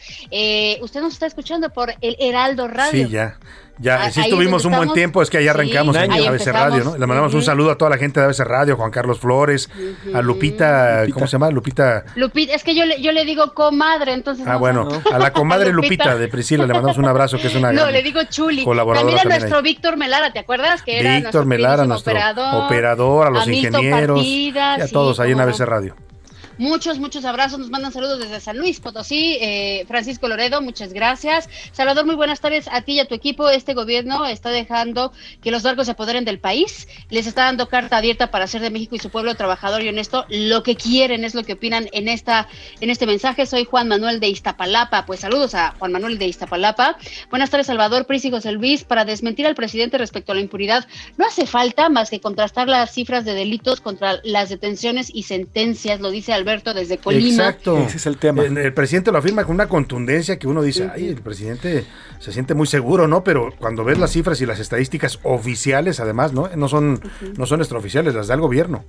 Sí. A ver, y sobre todo, ayer, justamente ayer le preguntaban al presidente y le preguntaban del asesinato de Margarito del presidente. Dice, sí, ya hay 10 personas. Margarito, el periodista de Baja California. Ya hay 10 personas es- este, detenidas. Pues sí, pero ¿cuántos sentenciados? Ninguno. Puedes tener 100, del, 100 detenidos si quieres, pero no hay un solo sentenciado que diga, tú fuiste el que lo mató. No hay nadie. No, y, y sobre todo en esos casos de periodistas, José Luis, la mayor parte de las veces agarran, pues sí, a los sicarios que van y ejecutan, pero esos no son los que planean el homicidio. Sí, ¿eh? no a los autores intelectuales. Exactamente. Exactamente. ¿Quién ordenó el homicidio de un periodista? Eso es lo importante, porque normalmente o son políticos o son narcotraficantes y esos son los que tendrían que pagar. Por acá nos manda saludos eh, María Huitrón, muchísimas gracias. Guadalupe Gómez también por escribirnos. Javier Espino desde la Ciudad de México. Saludos. David también está preguntando, ¿sabes qué pasó en Reforma a la altura de Lomas? Hay un tráfico de locos. En reforma a la altura de Lomo. ¿sabe? a En la este momento se lo Lomas. checamos con nuestros reporteros viales aquí del Heraldo mm, Radio y en un momento más le damos el reporte. Muchas gracias para la señora Rivas que también por acá nos está escribiendo. Gracias a Oscar. Gracias también a Rodolfo Rojas desde la Ciudad de México. A, Beatriz Hernández desde Torreón. Oye, ¿a cuántas de estar en Torreón, El Salvador? Bueno, calorcito.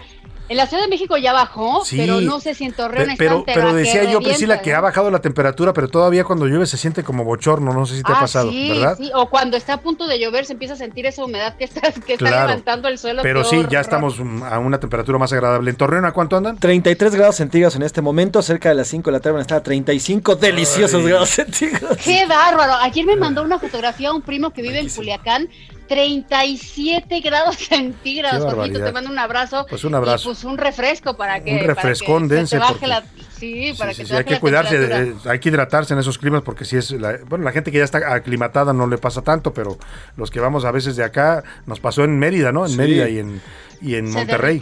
¿no? Agua de chaya es el agua de chaya es el- el- la solución. Muy rica. Adrián Lira, le mandamos un saludo, también nos está escribiendo desde la Ciudad de México. Le estamos mandando un saludo a Felipe, que también nos escribe por acá. Eh, nos mandan saludos. López Obrador miente y protege la impunidad de muchos. A Gertz Manero, Macedonio y Evelyn Salgaldo, Cuauhtémoc Blanco, Cuitláhuac, Bartlett, Hospital Militar de Tabasco, Delfina Gómez, Carlos Lomerí, Cártel de Sinaloa. Se llenaría un libro, lo dicen por acá. nada más este Radio Escucha hizo un recuento de 10 casos de impunidad, ¿no? En este gobierno, pues, y luego el presidente dice que no hay impunidad. Oye, lo del fusilamiento a Salvador Pris ocurrió el 27 de Sí, febrero. Febrero, exacto. marzo, abril, ¿Y qué ha mayo. pasado? Ya vamos por cuatro meses, no hay un solo el, detenido. El caso del hospital de Pemex en Tabasco, Pemex que también, mataron a claro. gente porque les inyectaron sol- soluciones vencidas a tratamiento de cáncer. ¿Cuántos muertos fueron? Como ocho Sí. se documentaron. Acuérdate que primero fue- decían 12 y al Sí. final fueron 8 los documentados. Y nunca hubo justicia. Ya no hablemos de Tlahuelilpan, ¿te acuerdas? Con aquel, sí, aquel ducto que estalló en Hidalgo, en fin. En fin, es un gran en fin, así es Salvador García Soto. Alma Rodríguez nos manda saludos desde Playa del Carmen. ¡Qué rico! ¡Qué rico! Estar en Playa del Carmen. Ahí no importa el calor porque te metes un ratito al, al mar, a la alberca y te Sí, refrescas. la ¿no? brisita, qué Saludos a. Playa del Carmen. Uf, eh, nos mandan saludos también por acá, Salvador, Tocayo, José Luis y Priscila. Buenas tardes, soy José Luis Guzmán. Escribo y saludo desde la bella perla de Occidente, Guadalajara, Jalisco, Saludos, José casa del actual bicampeón del fútbol. Venga, venga, José Luis es atlista. Pues sí, hay que, hay que cacarearlo. Oiga, fueron cuántos años de, de- de sequía en el Atlas. Pero es que todos los días nos Setenta y tantos años sin un campeonato. Para presumir esto. Claro, está Lo bien. mejor para nosotros es que ya le quedan menos de dos años para que siga viviendo en Palacio Nacional, es lo que opina por acá. Nos mandan eh, nuestro querido David, que nos sigue preguntando sobre el tráfico, nos manda a decir gracias, que le investiguemos, a ver Sí. qué pasa. Raúl Rodríguez Candia, desde Monterrey, dice, está el calor a six por hora. Priscila, nos a six pack por hora. A six pack por hora está el calorcito. Oye, nos están, nos está reportando Alan, Alan Hernández, está en las calles, perdón, Alan Rodríguez, discúlpame, eh, en las calles de la Ciudad de México por este bloqueo que mencionaba este radioescucha en Reforma David. a la altura de las Lomas. Alan, te saludo, muy buenas tardes, cuéntanos. Hola, ¿qué tal, Salvador? Amigos, muy buenas tardes. Nosotros nos encontramos en estos momentos en Avenida Paseo de la Reforma al cruce con Bucareli, en donde se acaban de retirar los manifestantes. Se trata de maestros del CONALEP, quienes están exigiendo pacificación, la homologación de sus salarios, así como el respeto a su antigüedad. Ellos estuvieron aproximadamente desde las 10 de la mañana bloqueando la circulación en este punto, afectando a la línea 7 del Metrobús y por supuesto a los automovilistas que se desplazan hacia la zona centro y hacia la zona poniente de la Ciudad de México y han iniciado la marcha con rumbo hacia el Zócalo de la Ciudad de México, en donde estarán esperando respuesta por parte de las autoridades a sus peticiones y es que en estos momentos sus dirigentes ya se encuentran realizando una eh, reunión con personal de la Secretaría de Educación Pública en espera de que sus eh, peticiones de basificación, homologación de sueldos y también el respeto a su antigüedad sean escuchadas y tomadas en consideración. Por lo pronto, el reporte que tenemos. Alan, Alan Rodríguez, este, esto que tú nos reportas ahora ya a la altura de Bucareli sobre reforma, es lo que nos, lo escucha se quejaba que venían, vienen desde arriba, pues se afectaron hasta la zona de las lomas. Es correcto, toda la zona de la Avenida Paseo de la Reforma se ha visto afectada por esta y otras movilizaciones que se han registrado a lo largo de este día, pues parte de la jornada de protestas que mantienen todos los días en la Ciudad de México. Pues sí, ya es eh, la marcha nuestra de cada día, Alan. Te agradecemos mucho el reporte oportuno para que nuestros radioescuchas sepan lo que está ocurriendo ahí en las calles de la ciudad. Muchas gracias, buena tarde. Continuamos al pendiente, excelente tarde. Alan Rodríguez. Y vámonos al cotorreo informativo. Ah, no, antes vamos, vamos a Twitter, Priscila.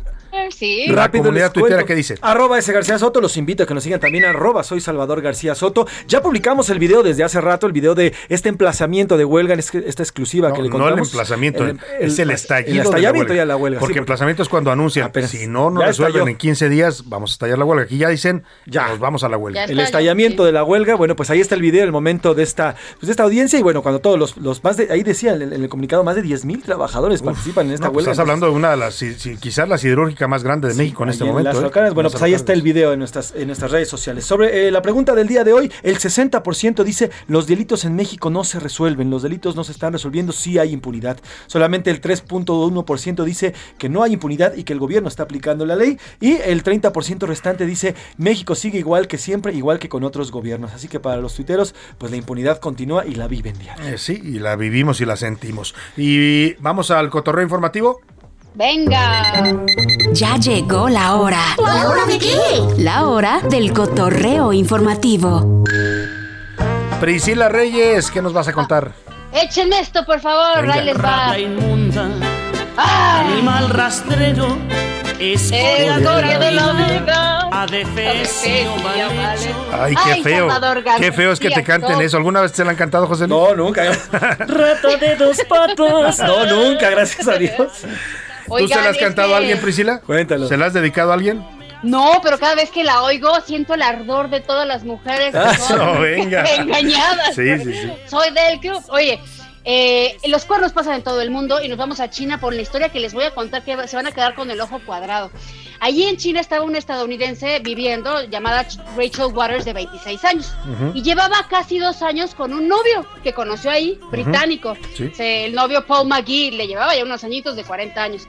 Y de repente el novio en abril le dice, ¿sabes qué? Voy a viajar tantito a Inglaterra, eh, porque es de donde es. ¿Le pueden bajar tantito nada más al, al fondo, mi querida cabina? Porque casi no escucho nada. Eh, Muchas gracias. Bájenle tantito al fondo, ya. Ahora sí, entonces les contaba, regresa el novio supuestamente a visitar Inglaterra, Salvador, Ajá. y desaparece. y no le contesta los mensajes, no le contesta las llamadas y entonces esta chica se empieza a poner nerviosa pensando que algo le pasa. ¿La dejó Se abandonada mete- en China? Sí, sí, entonces se mete a investigar qué pasó con mi novio, eh, se mete a la ciudad, a las páginas de Facebook de la ciudad, pregunta por el nombre y tal. ¿Y qué creen que descubre? Pues ¿Qué? nada, que este hombre no se llamaba como, como se llama, como según ella pensaba, Uh, Paul McGee, y que vivía con su esposa y con sus hijos. En China. No, eh, no, en Inglaterra. A ella la dejó en China. Y entonces resulta que este hombre había Qué estado viviendo barbaridad. en China, se queda varado por la pandemia. Después de los dos años regresa a su país y pues ya deja a, la, deja a la pobre novia. Y en redes sociales, pues obviamente hay un escándalo y hay quienes, o sea, los amigotes defienden al novio engañador y cuerno, cuernero porque dicen que... Mancornador, dicen. Ajá, que dicen que estaba bien, o sea, que él estaba separado de su esposa, que no había problema. Oye, no se vale, Oye, Salvador García. a- aplicó la de voy por cigarros. ¿no? Voy por unos Sí, cigarros y ahorita ya. regreso. Regreso. Voy hasta Inglaterra Oye, por cigarros. Pobre mujer la dejó tirada ahí en China. Bueno, pues Maldito qué historia. desgraciado rata, Se la merece. Súbanle un poquito a Paquita. Maldita sanguijuela. Maldita. Ese sí se la ganó a pulso. José Luis Sánchez, ¿tú qué nos Yo traes? voy a arrancar con esto.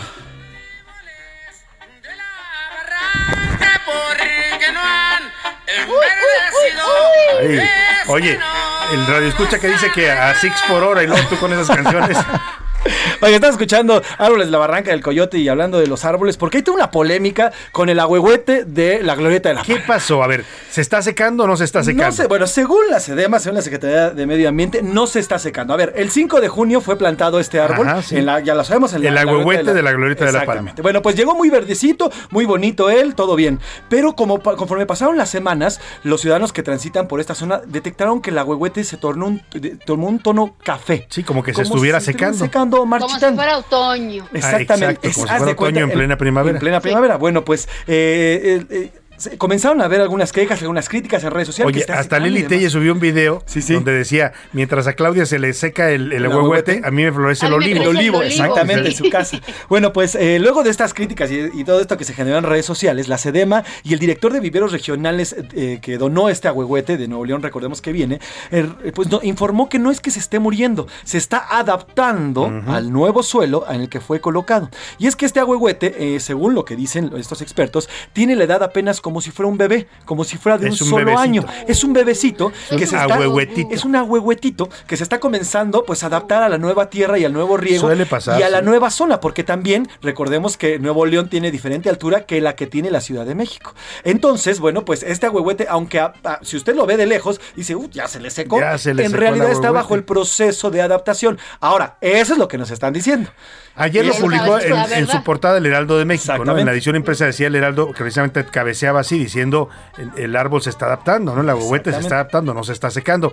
Pues vamos a esperar, yo creo que el tiempo lo dirá, ¿no? Si, si el ¿Tú qué opinas, Salvador? Yo quiero saber tú, porque Yo- déjenme contarle, queridos radioescuchas, que Salvador Ah, es un sí, experto en árboles. plantas, Sí. árboles. Siempre que Me gustan mucho los le árboles. te se burla a mí porque cuando salimos a alguna ciudad, de- vamos, vamos a dar cuenta por carretera y ¡ay, qué bonito árbol! Dice Priscila, le digo yo, ah, es un, es un ficus, ¿no? Es, es- es de la familia de. Tictus y Tictus.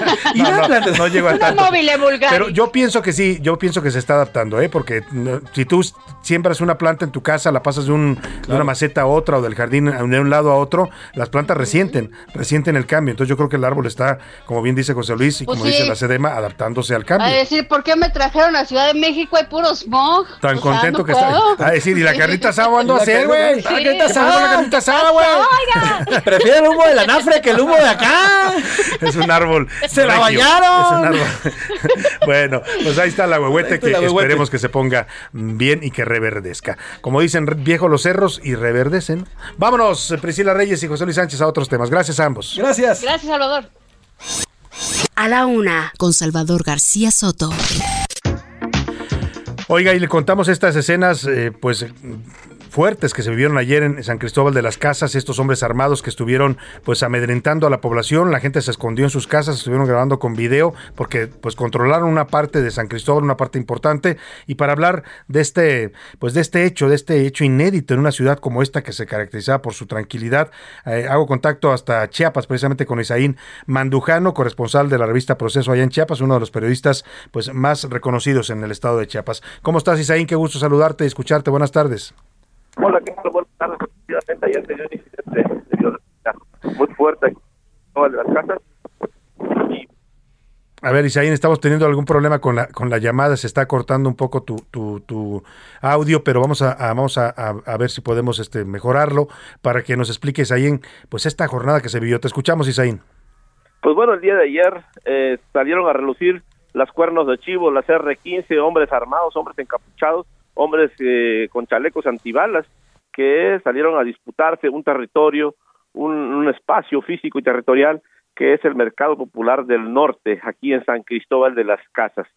Fueron grupos armados que se están disputando eh, esta región donde se cobra a los locatarios, a los comerciantes, a los que venden en la formalidad y a los también los que venden y com- ve- compran en la es un territorio de la zona norte de San Cristóbal de las Casas. Hay que señalar que no es toda la, la ciudad que resultó afectada, es una parte que se llama el periférico norte, el mercado popular del norte, causaron pánico, terror, bloqueos de, de vialidades con trailers, donde quemaron vehículos, quemaron llantas, donde se hicieron disparos al aire, se dispararon las personas ahí, y bueno, fueron más disparos al aire que desafortunadamente, Claro. y hasta que, aunque el presidente en la mañana dijo que hay un muerto, no se ha confirmado si este muerto fue de una bala perdida o pertenecía a alguno de los grupos, o bien si fue de un hecho aislado también. Pero bueno, en Chiapas, en San Cristóbal de las Casas, aquí se vivió ayer un hecho terrible de violencia y que bueno, causó pánico, dejó a la gente atrapadas en plazas comerciales, dejó a la gente atrapada en clínicas, escuelas, trabajo, en fin, una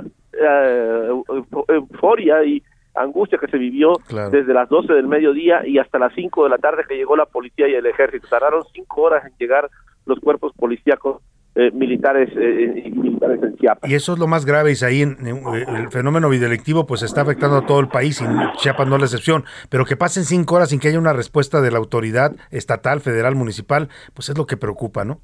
Efectivamente, la gente aquí eh, estaba indignada, estaba preocupada, estaba molesta porque dicen que tardaron cinco horas, cuatro o cinco horas en llegar los cuerpos policíacos y municipales y, y los señores tuvieron toda la tarde para poder eh, someter a la población y hacer disparos al aire aquí en San Cristóbal de las Casas. Terrible, terrible los videos que vimos en redes sociales, la gente, como dices Así bien es. tú, angustiada por esta situación. Isaín Mandujano, corresponsal de la revista Proceso allá en Chiapas, te agradezco mucho esta, esta colaboración. Un fuerte abrazo, saludos. Un abrazo también para ti, gracias. Vámonos a la pausa y volvemos con más aquí en A la Una. A la una, con Salvador García Soto. Regresamos. Sigue escuchando A la una, con Salvador García Soto. Bienvenido a tu dosis de buenas noticias. Mi nombre es Soy la Alegría. La invasión de Rusia a Ucrania y la necesidad de depender en menor medida del gas ruso aceleró el lanzamiento de un proyecto en Dinamarca, las Islas de Energía. Fue así como el mes pasado, Dinamarca anunció el lanzamiento de su primer isla de energía en el Mar del Norte, con la que planea utilizar al máximo la capacidad de generadores eólicos marinos suficientes para alimentar 10 millones de hogares europeos. El proyecto que fue anunciado desde 2020, pero acelerado por el riesgo en el suministro de gas ruso, diseñó estas megaconstrucciones formadas por un conjunto de turbinas eólicas que se colocan en una especie de islas artificiales y que permitirán a Dinamarca generar más energía que la producida en otros parques eólicos en todo el mundo. Que todos estos proyectos ecológicos se aceleren no solo cuando hay invasiones, sino por el cambio climático.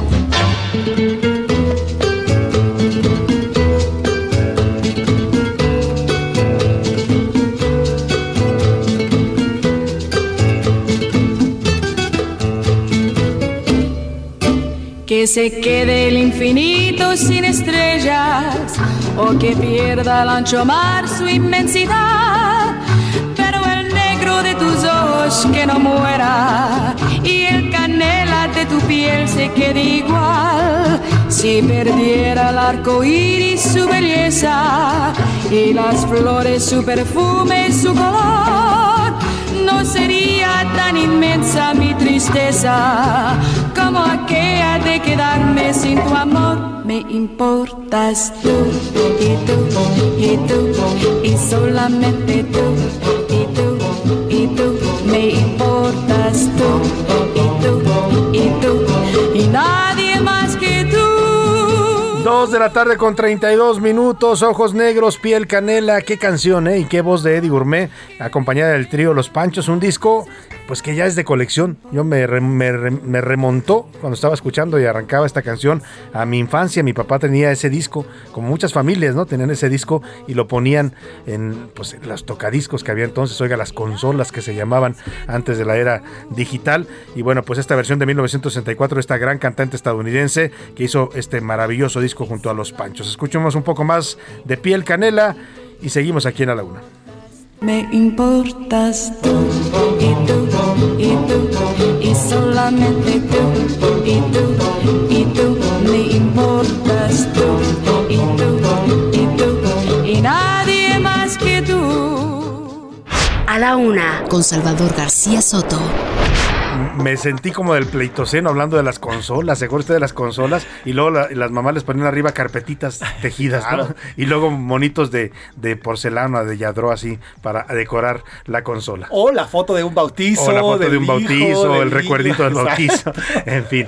Vamos, vamos a información de último momento, José Luis, ¿qué nos tienes? Salvador, no- dos notas importantes. La primera se genera aquí en la Ciudad de México. Hoy entró el vigor, el- en vigor el aumento de un peso al transporte público concesionado. ¿Ya empezó? Ya empezó a partir de hoy, así que bueno, la, la tarifa arranca en 6 pesos. Y bueno, ya hay 30 unidades, 30 unidades que han sido retiradas debido a que faltan con los reglamentos. Eh, indicó así el secretario de o sea, Movilidad de la Ciudad les de autorizaron el aumento, pero también les están apretando a la violación Arreciaron el INVI, que es el encargado junto con la Secretaría de bien. Movilidad. Están revisando todas las unidades y mira, te cuento, 14 fueron suspendidas porque los conductores no portaban la licencia de tipo C, que es la necesaria para, Para manejar. manejar un Exactamente. transporte público. Seis por no contar póliza de seguro, imagínate, estos seis autobuses sin Póliza de chocas seguro. ahí, nadie se hace responsable. El resto por no tener su unidad en buenas condiciones y por no portar uniforme los conductores, que es camisa blanca y pantalón oscuro, y además, bueno, pues de no contar, de no contar con timbres, los timbres es para bajar, en fin. Así que ya hay 30 unidades de transporte público concesionadas que fueron suspendidas. Y en Estados Unidos, la Fed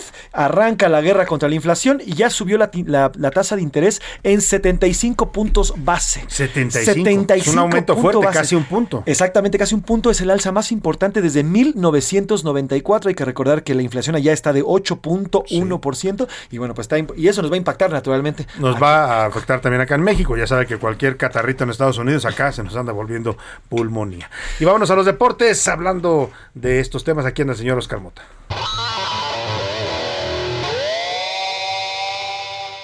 Oscar Mota, bienvenido, ¿cómo estás? Mi querido Salvador García Soto, ¿cómo estás? Hoy un gran día para ganar, amigas y amigos. Eh, pues sí, hablando de catarritos y pulmonías futboleros, pues ayer terminó la participación de la selección mexicana con cinco partidos del 28 de mayo al día de ayer. Bueno, básicamente, digamos, ¿cómo nos fue en los exámenes? El saldo no es muy bueno, ¿no? Eh, El saldo de su amigo se ha agotado, ¿no? Dice Sí. por ahí. Bueno, eh, son dos triunfos contra Nigeria y contra el equipo de Surinam, dos empates contra Ecuador y el día de ayer uno a uno contra Jamaica y pues la repasada que nos dio Ecuador, este Uruguay 3 a 0. Aquí, por ejemplo, hay varios detalles que hay que destacar. Se anotaron seis goles, tres contra el equipo de Surinam, dos contra el equipo entonces de Nigeria. El día de ayer uno contra Jamaica, pero de esos seis goles solamente dos anotaron los delanteros. Entonces, pues cómo vamos a andar avanzando con una selección mexicana que pues carece de gol, ¿no? Y obviamente con el tema de los delanteros va a estar un poquito, insisto, complicado, pero pues insisto, les voy a analizando y vamos eh, desmenuzando cómo le va a los rivales. Ayer Polonia perdió 1-0 con Bélgica, entonces pues de Guatemala a Guatepeor, ¿no? Básicamente, seguimos obviamente como que parejitos en ese aspecto. Eh, Alemania le pegó 5 a 2 a Italia, entonces la ventaja es que no nos va a tocar Alemania a nosotros Claro, otra vez. pero sí nos va a tocar Argentina. Ellos están básicamente ya en, otra, en otro nivel. O sea, Mejor ni hablemos de eso. Sí, de- esos ya están en otro nivel. a buena fiesta, ¿no?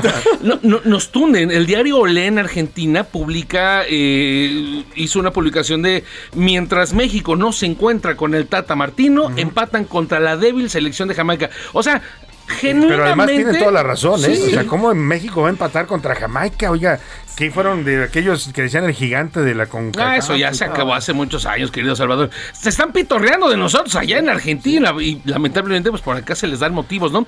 Ayer gana el equipo de Costa Rica, inclusive justo cuando terminó eh, a la una con Salvador García Soto, termina entonces el partido y con esto ya están las 32 selecciones. El último boleto para el Mundial Es se lo lleva Costa Rica. Lo, lo alcanzó Costa Rica, que está en la CONCACAF. Y bueno, los costarricenses costarricenses, pura vida. En el 2014 Costa Rica estuvo en un grupo donde andaba por ahí Italia, andaba por ahí Inglaterra, y en esa ocasión Costa Rica alcanzó el quinto partido. Sí, me acuerdo, fue una participación espectacular. No, y mientras tanto México ahí obviamente dando de tumbos y demás, entonces, bien, bien por los costarricenses que terminan eliminando entonces aquí este al equipo de Nueva Zelanda, que en ese entonces se enfrentó a México. Otro detalle importante, a ver, Liga MX, querido Salvador, se va a estrenar la Liga MX, el nuevo torneo a partir del primero de julio, lo hemos ya platicado, vendrá muchísimo fútbol este en, estos meses porque va a haber muchas jornadas dobles para que acabe a principios de noviembre y dejar por lo menos dos semanas para que se concentre la selección. A ver, amigos de Toluca, ¿dónde nos escuchan en el Estado de México? ¿En, Toluca? En Toluca, sí, en, en la zona metropolitana de Toluca. A ver, atentos, porque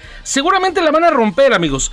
Está prácticamente cerrado, ya algunos detalles, para que el look de Young es un exjugador. Bueno, en la última temporada estuvo con el Barcelona de España, fue el tercer mejor anotador de la Liga Española puede llegar entonces a Toluca. Ya en una operación cercana a los 10 millones de dólares, sin lugar a dudas, un jugador en forma, 31 años, un delantero capaz, un delantero que seguramente le va a aportar muchísimo, no solo a la liga, sino por supuesto al Club Toluca. Entonces, una buena contratación por parte de los, de los amigos toluqueños. ¿Es la que más destacarías de los equipos? Al momento, porque bueno, por ahí obviamente están, eh, vamos a hacer obviamente un, eh, resumen próximamente la próxima semana, pero eh, al momento es la más destacada porque Toluca se está haciendo de buen equipo. La temporada pasada finalizó en el último lugar. El equipo toluqueño dijeron, ¿sabe qué? Ya no queremos que nos vean la cara. Y entonces obviamente se están armando de manera importante. Pues me parece muy bien. Muchas gracias, Oscar. Hoy un gran día para ganar. Vámonos a otros temas importantes.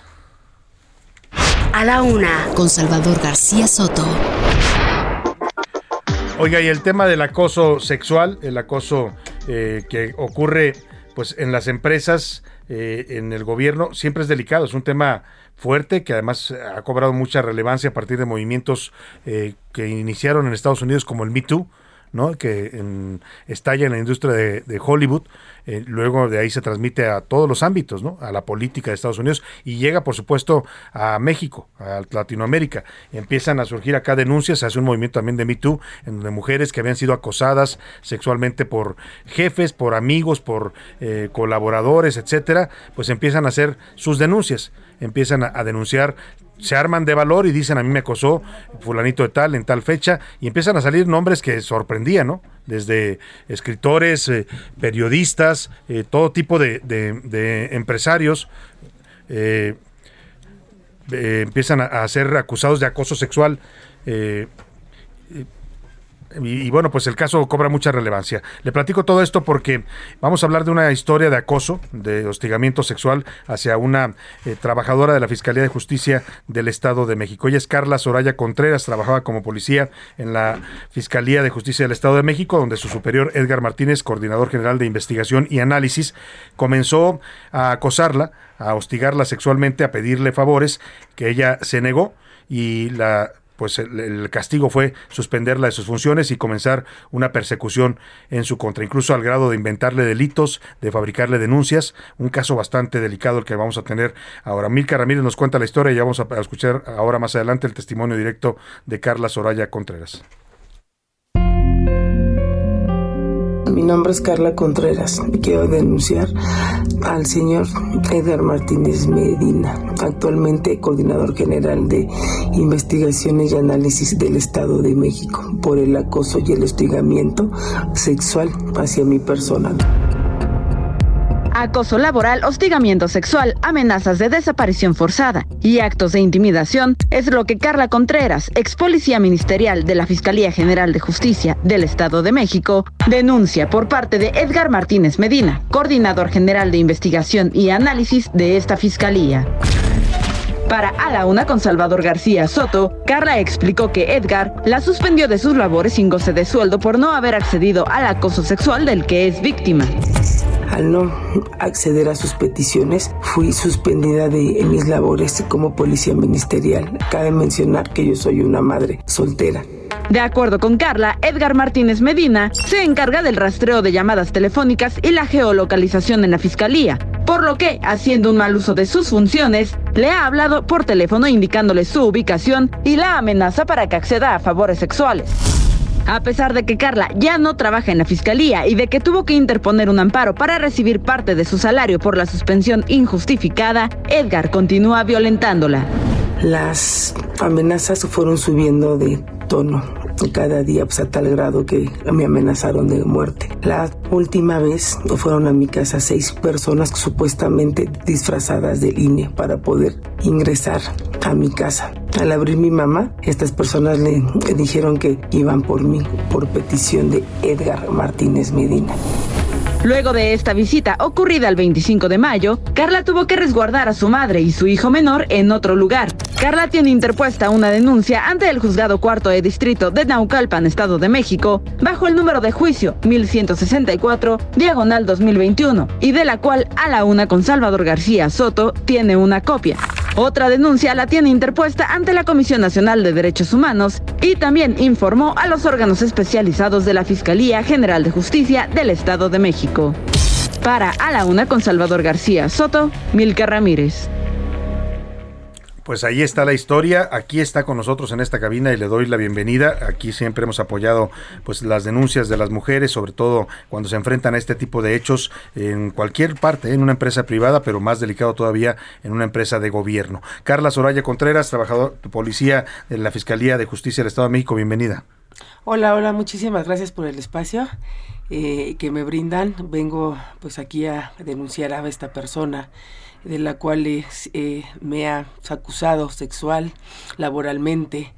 Este, ya el, el, último caso, llegando allá a mi casa con seis personas, amenazando a mi señora madre, a mi hijo que es menor, Hoy temo por mi vida, por mi libertad, por la de mi madre. Llegaron seis personas e, en las cuales tengo aquí fotografías. Aquí nos está compartiendo Carla las fotografías. las vamos a subir. En un momento vas a Twitter para que usted las vea. Compañero es policía ministerial junto con cinco personas. O sea, te los mandaron a intimidarte a tu casa, a tu mamá y a ti. Vestidos del INE. Como mi casa este, pues, es una privada, llegaron con chalecos eh, del INE, este haciendo este su, unas supuestamente sí, a recolectar datos. encuestas.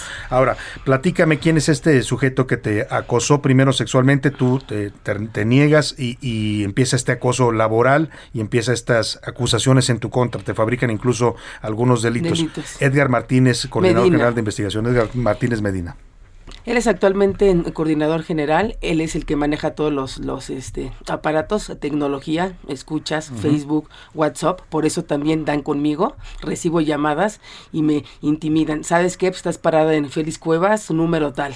¿A ese grado? A ese grado. O sea, te está espiando, además sí, usando o sea, recursos y aparte, públicos. sí, usando recursos públicos. Este, bueno, pues empezamos con, con este insinuaciones, con bromas, uh -huh. y ya bueno, pues a tal grado de al no este acceder. acceder a sus peticiones fui suspendida de mi cargo y sin goce de sueldo. ¿Esto ocurre cuándo, Carla? Esto tiene un año uh -huh. que yo ya llevo en este juicio, que ya se los gané.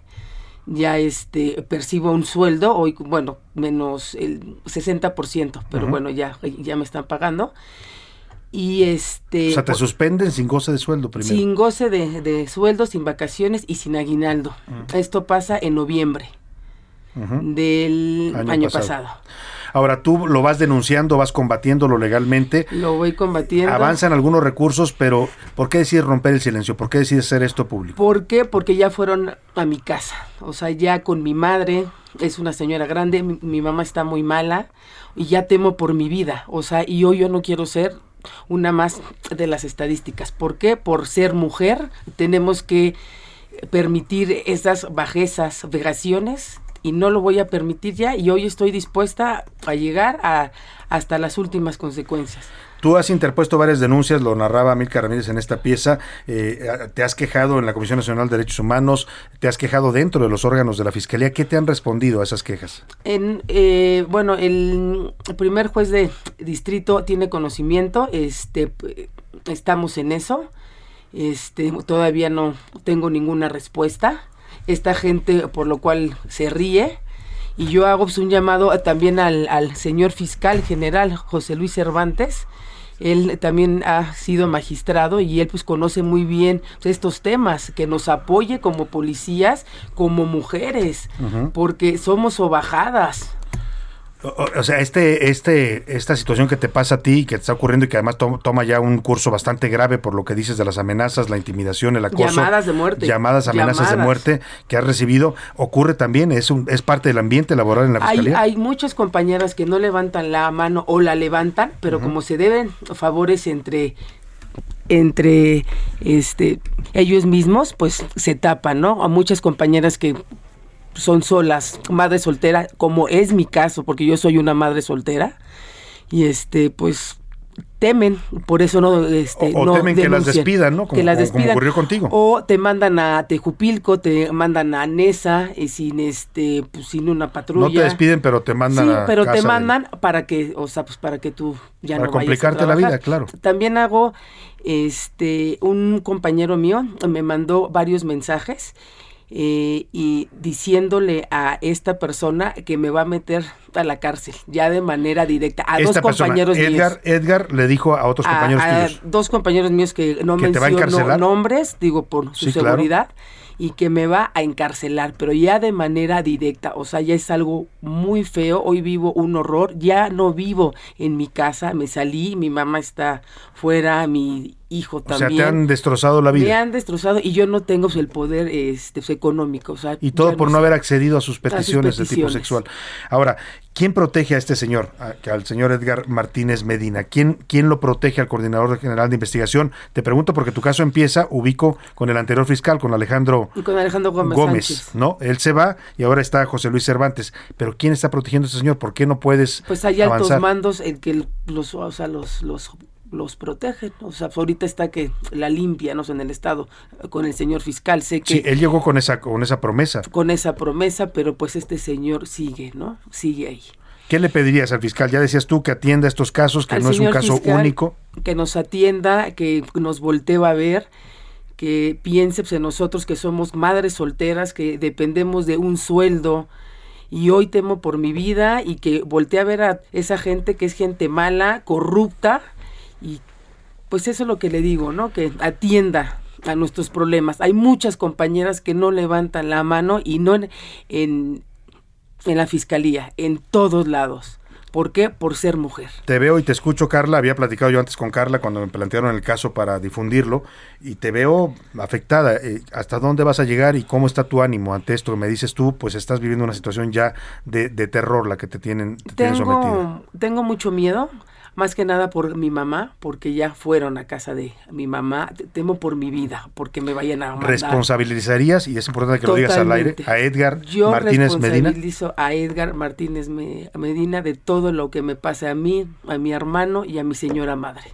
Esto es muy importante porque, mire, lamentablemente en este país, a una mujer que se atreve a alzar la voz a denunciar este tipo de cosas, hemos visto ya muchos casos donde efectivamente terminan siendo violentadas y a veces asesinadas. Por eso quise hacerle énfasis a Carla y pues ofrecerte, Carla, que el espacio aquí está abierto. Mu- muchas gracias. Que nos mantengas al tanto de cualquier cambio que haya en, en tu caso y, y cualquier denuncia que quieras hacer en cualquier momento, te abrimos Agradezco el mucho micrófono con el, gusto. el- el espacio que me dan y pues muchas, muchísimas gracias porque muchas mujeres no se atreven por miedo. ¿Y tú? Pero yo, yo sí y yo sé que van a haber muchas más que lo van a hacer.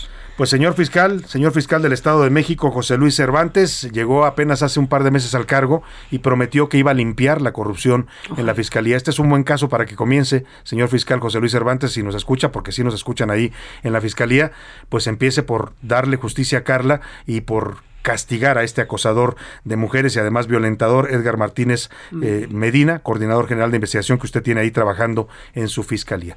Mm, Pues aquí está abierto el espacio. Cualquier cosa, eh, estamos siempre atentos a tu caso, Carla. Muchas gracias. Y deseamos Se que esto se mucho. resuelva Muchas pronto. Y bueno, pues ahí está la responsabilidad que emite Carla Soraya Contreras contra este sujeto, Edgar Martínez, coordinador general de investigación y análisis de la Fiscalía de Justicia del Estado de México, por cualquier cosa que le pase a ella o a su familia.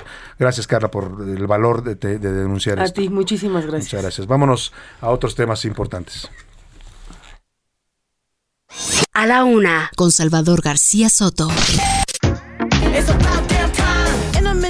I'ma need a sentimental man or woman to pump me up. Feeling fussy, walking in my Balenciennes, trying to bring out the fabulous. Cause I give a fuck way too much. I'ma need like two shots in my cup. Wanna get up, wanna get down. Mm, that's how I feel right now. Oh, I've been so down and under pressure.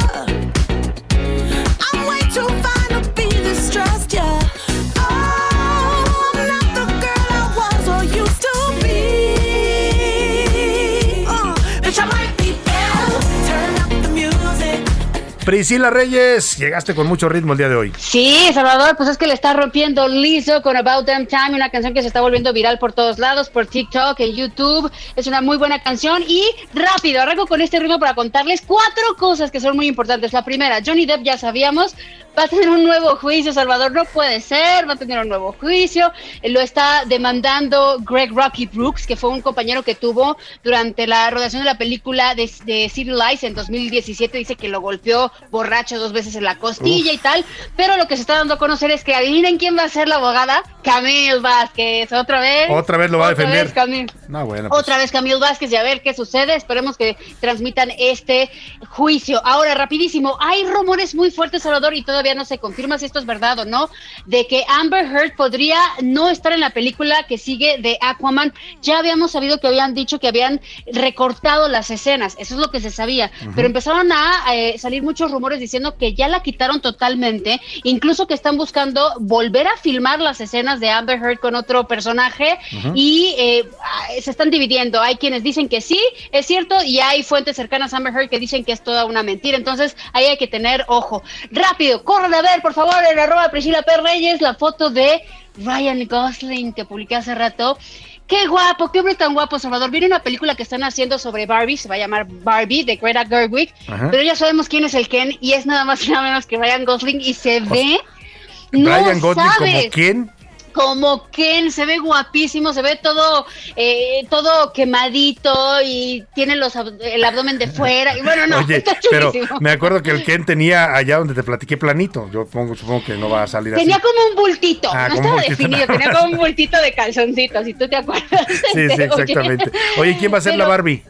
Eh, todo- fíjate que es un tema que no han dado a conocer. O sea, hay muchas eh, especulaciones, hay mucha gente que ya se sabe quién va a estar. Va a estar Michael Cera por allá, pero no se sabe. Han dicho por ahí que Anne Hathaway, han dicho muchos nombres, Salvador, pero todavía no sabemos. Oye, me dice, Ahora, me dice por aquí un, un- un visitante que tengo en la cabina que es Margot Robbie.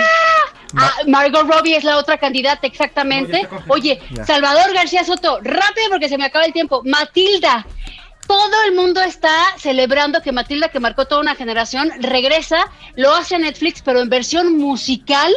Si ustedes se acuerdan de la película de 1996, Ajá. ahora es una versión musical que ya está adaptada. Ah. Y entonces no hay fecha, pero ya próximamente ya sacaron el tráiler, vayan a buscarlo. Y eso es lo que hay que decir el día de hoy, Salvador García Soto. Pues muchas gracias, Priscila Reyes. Me dicen acá que sí, está confirmado ya que es Margot, Margot Robbie. Robbie. Margot Ay, Robbie. tienes toda la razón del mundo, ya lo vi, Margot Robbie, Ya Barbie. confirmada como la Barbie, la Barbie Uy, Girl. Gracias, Priscila Reyes. Gracias a usted. Que pase una excelente tarde. Provecho. Aquí lo esperamos mañana a la una.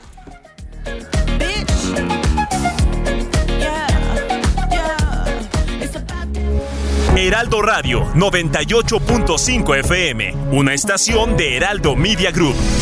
Transmitiendo desde Avenida Insurgente Sur 1271, Torre Carrachi, con 100.000 watts de potencia radiada. Heraldo Radio, la H que sí suena y ahora también se escucha.